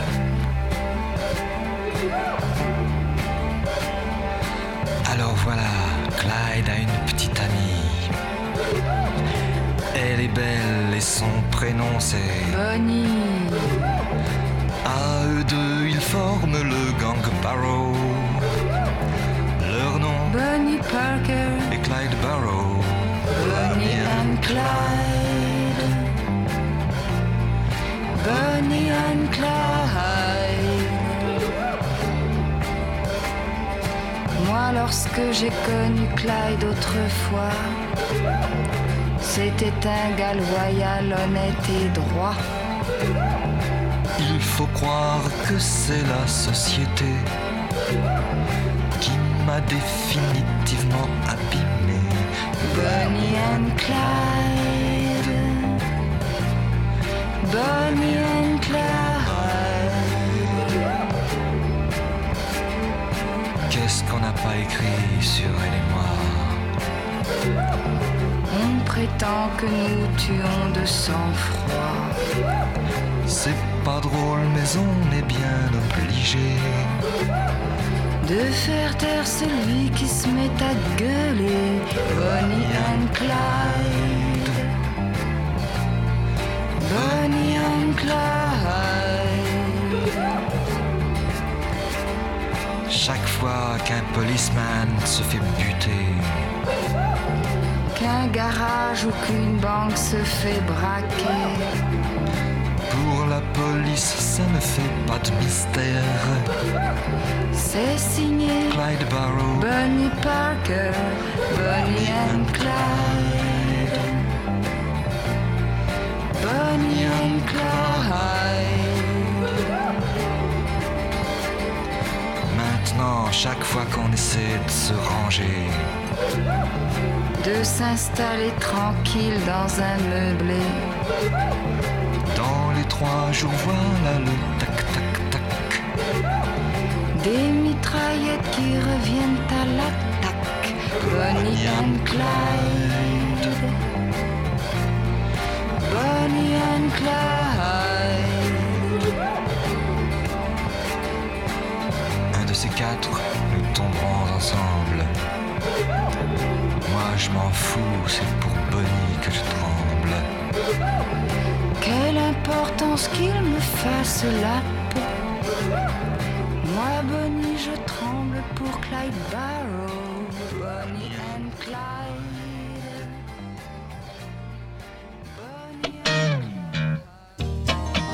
radio à l'école de l'Anthropocène. Ah, la machine a suscité des idées.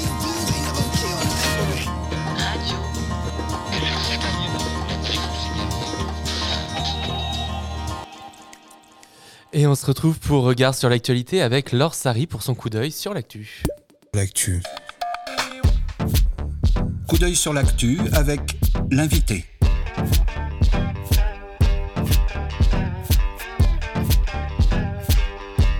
Coup d'œil sur l'actu avec l'invité. L'invité des regards. Bonjour Laure Sari. Bonjour.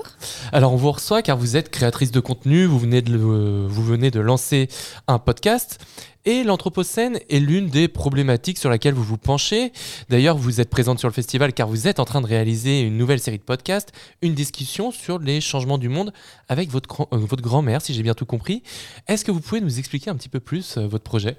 Oui. euh, depuis que je suis toute petite, ma grand-mère me raconte énormément de ses mémoires, avec des souvenirs très vifs et très visuels. Et j'ai toujours eu envie de les raconter, et je ne savais pas comment faire. Euh, et j'avais à cœur qu'on entende sa voix et son accent marseillais et son vocabulaire euh, du Sud. Et donc j'ai commencé à faire ce podcast avec elle. Et à l'origine, je pensais raconter uniquement ses mémoires à elle. Et en arrivant à Marseille, en fait, a- ça a été concomitant avec un événement euh, assez particulier, puisqu'il y a eu deux semaines de grève des éboueurs euh, qui ont été suivies par deux jours d'inondation. Il est tombé euh, deux mois de pluie en seulement quelques heures. Et à ma fenêtre, je voyais euh, une espèce de marée de boue, de déchets. Et donc, je me suis retrouvée, à partir des mémoires de ma grand-mère, complètement plongée dans une ville anthropocène. Et j'ai eu envie de, parler de ça, des contrastes qu'on peut trouver entre les époques dans un même lieu. Et euh, justement, il vous semblait donc important de discuter à votre, avec votre grand-mère. Et comment vous en êtes euh, arrivé là dans un contexte anthropocène? On a plutôt toujours tendance à se dire euh, pensons aux enfants, aux Ouais. générations futures. Oui, euh, c'est vrai. Euh, pourtant, dans son récit, et comme beaucoup de personnes âgées, je pense, il y a quelque chose qui revient souvent, c'est le c'était mieux avant. Et donc j'ai voulu comprendre et un peu décortiquer ça et essayer de montrer les contrastes qu'il y a entre le avant et le maintenant. Et donc l'idée, c'est qu'elle, elle raconte avant. Euh, moi, je déambule dans la ville euh, maintenant, je parle aux gens. Et l'idée, c'est que chacun puisse un peu questionner les modes de vie et imaginer comment ça pourrait être après. Là, on, parle de, de, de rapport temporel avec votre podcast, mais on parle également d'un rapport au territoire, donc à Marseille, Mhm. a priori. Pourquoi c'est important d'ancrer votre pratique dans ce territoire, dans cet espace-là? D'abord parce que c'est ma maison. Euh, je viens de la région PACA, c'est une Mhm. région que j'aime beaucoup. Euh, et et que, que je vois moi aussi changer à mon échelle, même si je n'ai que 32 ans, j'en ai pas 95. Euh, et je trouve important euh, de d'inciter, on va dire, mes congénères à regarder ce qui se passe autour d'eux Mhm. et à questionner ça et à pas juste suivre le mouvement, mais à prendre un peu de recul par rapport à ces phénomènes-là et à s'intégrer, à prendre part à tout ça. Alors, a priori, votre parcours ne vous destinait pas spécialement à faire de la création de contenu euh, radiophonique, ou en tout cas de podcast. Pouvez nous l'expliquer un petit peu et nous expliquer comment vous en êtes arrivé là? Oui, à la base, je suis ingénieur agronome spécialisé en agroalimentaire et en nutrition. Euh, j'ai toujours euh, aimé simplifier la science pour l'expliquer à mes proches, à mes amis, à ma famille. Euh, un peu la vulgariser, la rendre accessible à tout le monde. Et donc, j'ai eu un premier emploi qui était dans l'industrie agroalimentaire où je faisais de la vulgarisation scientifique. Euh, J'avais un peu l'ambition secrète de transformer la machine industrielle de l'intérieur. Ça n'a pas fonctionné.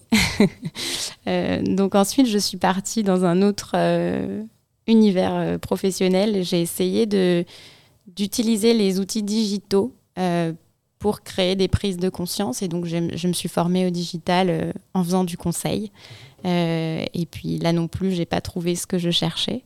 Et donc là, j'essaye à travers ce podcast. euh, je teste en fait un autre média et je vois si ça fonctionne. Je fais un peu par essai-erreur euh, mon parcours professionnel. Je peux pas dire que c'était calculé tout ça. pas du tout. Et comment vous en êtes venu à vous décider pour- sur un format audio et pas, par exemple, sur de la vidéo? Ah, ça, c'est pas mon choix pour le coup. Mm. C'est un choix très pragmatique qui vient de ma grand-mère qui voulait pas qu'on la voie.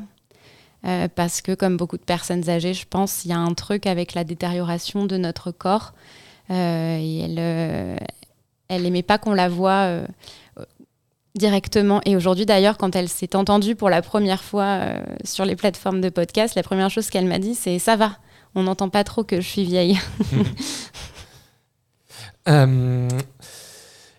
Et juste euh, une petite précision, comment, comment il s'appelle ce podcast? Est-ce que vous avez un nom déjà sur les plateformes Comment on vous trouve?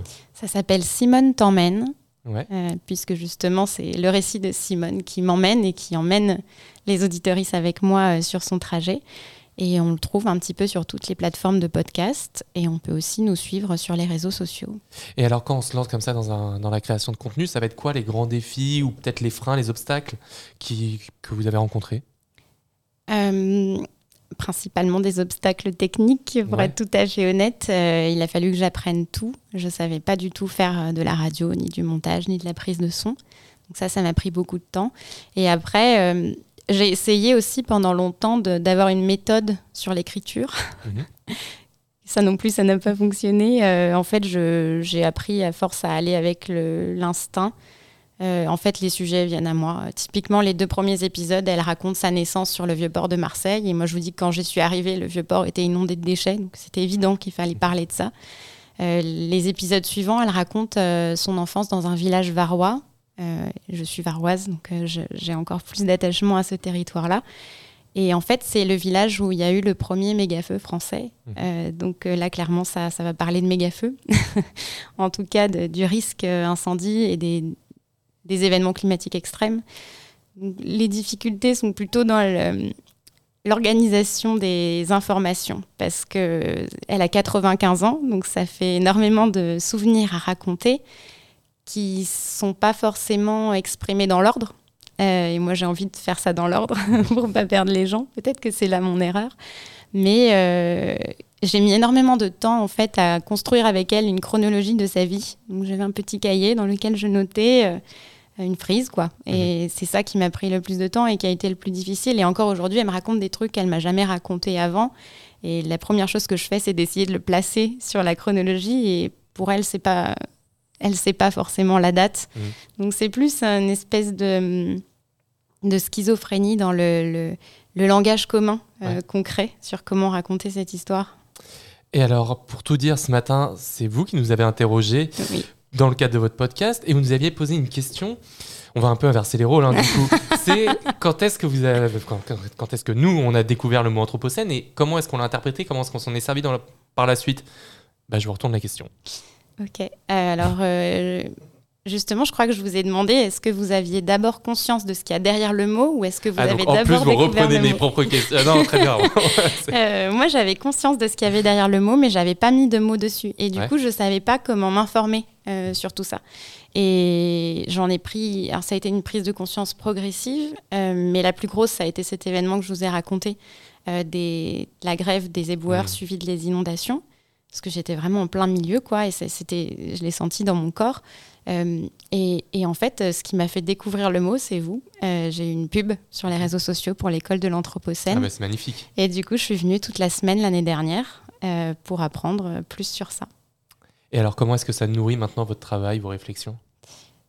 Ah bah partout. Euh, Ouais. C'est pour moi, c'est plus un petit peu comme des lunettes qu'on mettrait et après on apprend à regarder le monde différemment. C'est des lunettes qu'on peut plus enlever, donc parfois c'est ça peut être un peu lourd. Mhm. Euh, mais c'est c'est juste une façon différente de regarder le monde et c'est et après à chaque fois qu'on remarque quelque chose qui dérange, bah, se questionner un peu plus et farfouiller sur ce point-là. Et ces lunettes anthropocènes, vous les avez vous revêtues? Est-ce que vous les avez euh, aussi posées sur les yeux de votre grand-mère? Alors, elle n'a pas le vocabulaire, Mhm. mais elle les a déjà.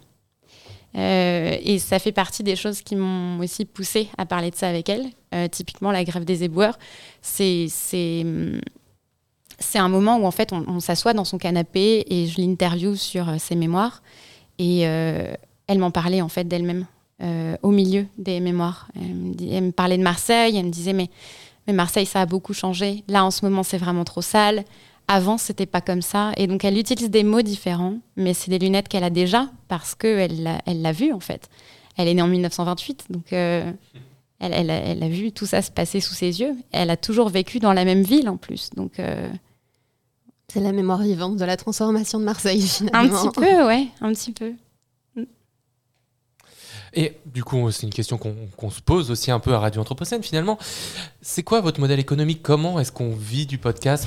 Comment est-ce que vous vous organisez pour... euh, C'est une excellente question euh, qu'on se pose énormément euh, à Marseille. Mhm. Alors, il y a déjà deux, deux sujets. Le premier, c'est que le podcast, c'est un milieu qui est assez difficile à monétiser. C'est un petit peu le Far West là-dessus. Et le deuxième sujet, c'est qu'il y a une très grosse prédominance des podcasts parisiens. Euh, donc à Marseille, on a un groupe de podcasteurs qui se réunit une fois tous les deux mois et qui commence à réfléchir à ces questions. Donc j'ai pas de réponse à, à vous apporter. En Mhm. revanche, si euh, il y a des, des gens marseillais qui s'intéressent au podcast, qui nous écoutent, n'hésitez pas à vous rapprocher euh, des podcasteurs marseillais parce qu'on peut en discuter ensemble. Et c'est comme ça que ça marche le mieux en général. Eh bien, l'appel est lancé. Merci beaucoup, Laure Sari. Je rappelle que du coup, vous êtes créatrice de contenu, notamment de podcasts. Podcast qui s'appelle, Simone t'emmène. qu'on retrouve sur toutes les plateformes Oui. Eh ben, merci beaucoup d'être venu sur Radio Anthropocène. Passez une bonne soirée. Euh, vous pourrez retrouver évidemment cet entretien sur notre site radio-anthropocène.fr et sur toutes les plateformes de podcast.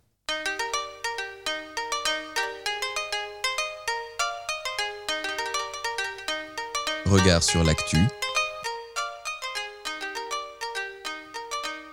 Regard Anthropocène sur l'actualité.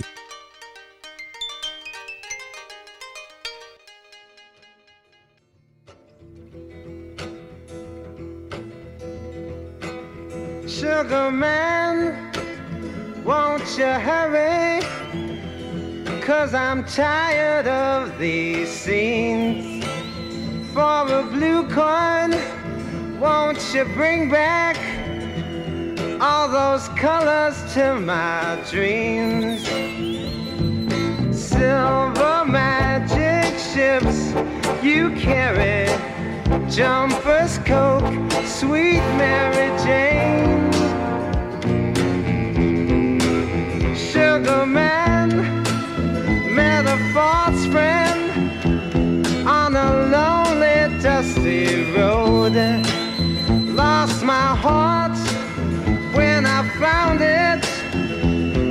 It had turned to dead black coal. Silver magic ships you carry, jumpers, coke, sweet Mary Jane. Sugar man, you're the answer that makes my questions disappear. Sugar man, cause I'm weary of those double games I hear. Sugar man,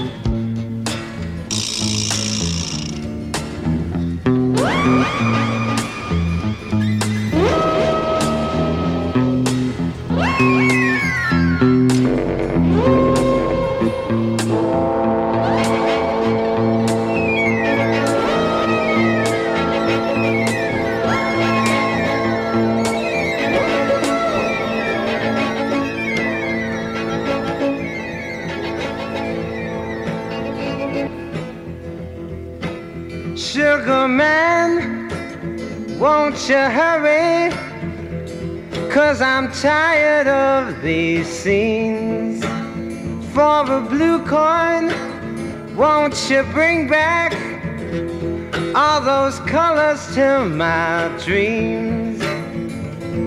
Silver magic ships you carry, jumpers, coke, sweet Mary Jane. Sugar man met a false friend on a lonely, dusty road. Lost my heart when I found it. It had turned to dead black coal.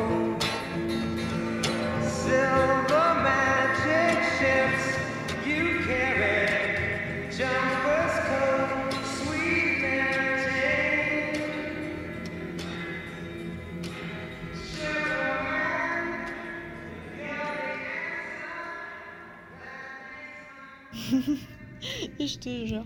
Et là, devant tout le monde, il sort que. Oh, un nouveau. Éco-crime, c'est ça?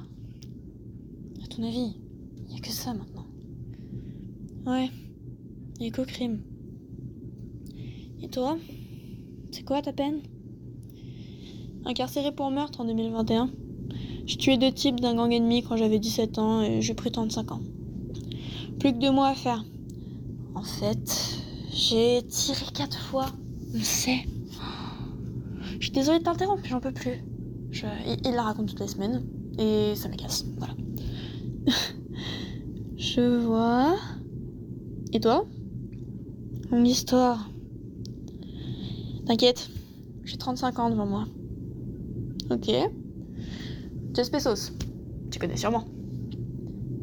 Euh. Non. Sonama. Je suis désolée, non, je vois pas. Mais mon temps, c'était la société d'import-export la plus importante du monde. J'ai été condamnée pour ne pas avoir respecté les quotas annuels de CO2 émis autorisés. Entre nous, ils étaient trop bas, ces quotas. Import-export Euh, Attends. Ah, oui, oui. On en a parlé en histoire de ça. Euh, oui. Oui. Attends. Attends, t'es l'un d'entre eux? T'as vraiment fait ça? Bah ouais, ça marchait bien. Comment ça, ça, ça existe plus On va tout chercher nous-mêmes maintenant. Plus besoin de société de livraison. Ok. Et toi? C'est quoi ta peine? Euh, Bah, c'est peut-être pas aussi grave que vous, mais. Mais je regrette vraiment, en fait. Je, je sais que j'ai vraiment fait n'importe quoi et.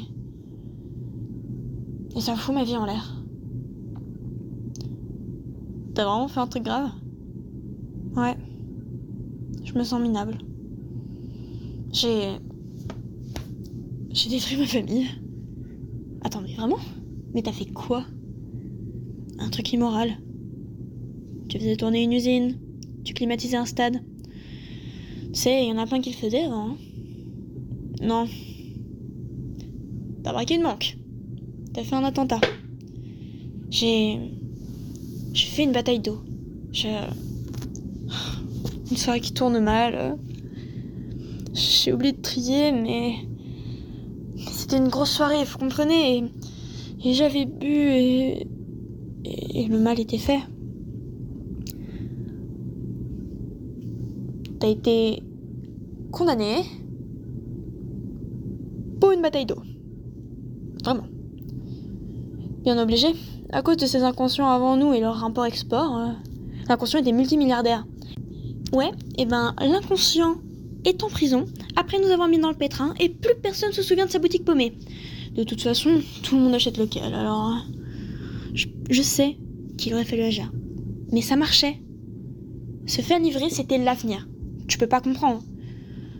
Nous, nous, on triait juste les bouteilles. Et tu pensais que ça allait marcher. C'était le début. Mon entreprise était rentable. La demande était forte et, et je regrette pas. Si ça avait pu, ça tiendrait toujours, même avec vos convictions débiles, arriérées, là.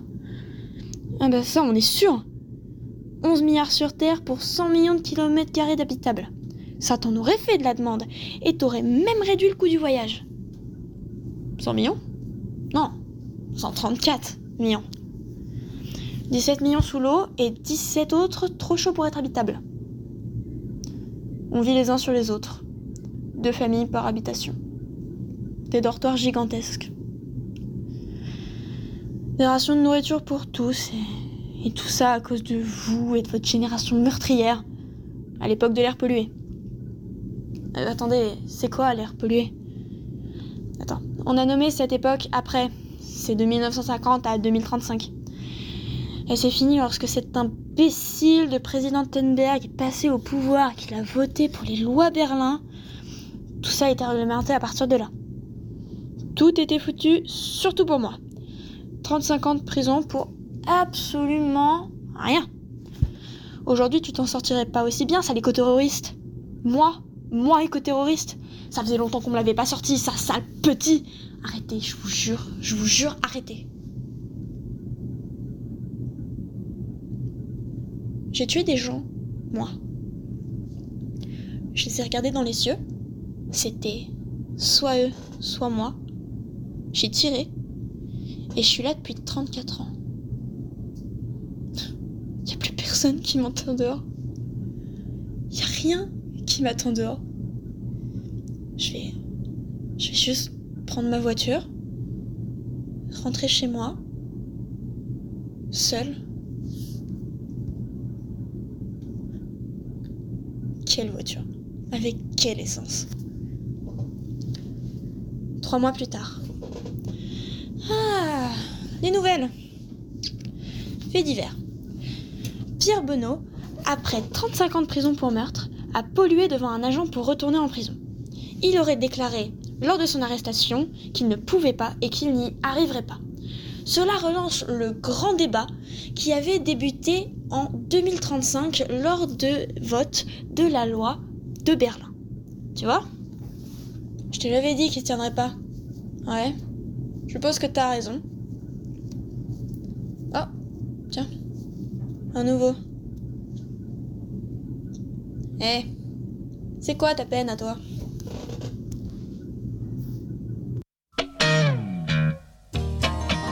Radio à l'école de l'Anthropocène. La machine a suscité des idées.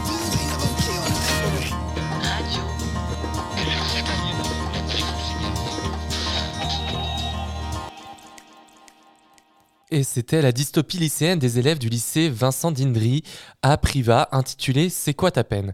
Radio Anthropocène, c'est fini pour aujourd'hui. Merci à toutes et à tous de nous avoir suivis. J'espère que vous avez passé un bon moment en notre compagnie. Merci à tous nos invités. Merci à Juliette Michel pour sa participation plus qu'active aujourd'hui. Merci à Thomas Balestrieri et à Radio Bellevue Web à la technique. Merci à toute l'équipe de Cité Anthropocène à l'école urbaine de Lyon. Nous, on se retrouve demain à midi et en public, toujours en direct du RISE. D'ici là, vous pouvez nous retrouver en replay sur notre site radio-anthropocène.fr et sur toutes les plateformes de podcast. Bonne soirée et à demain. Radio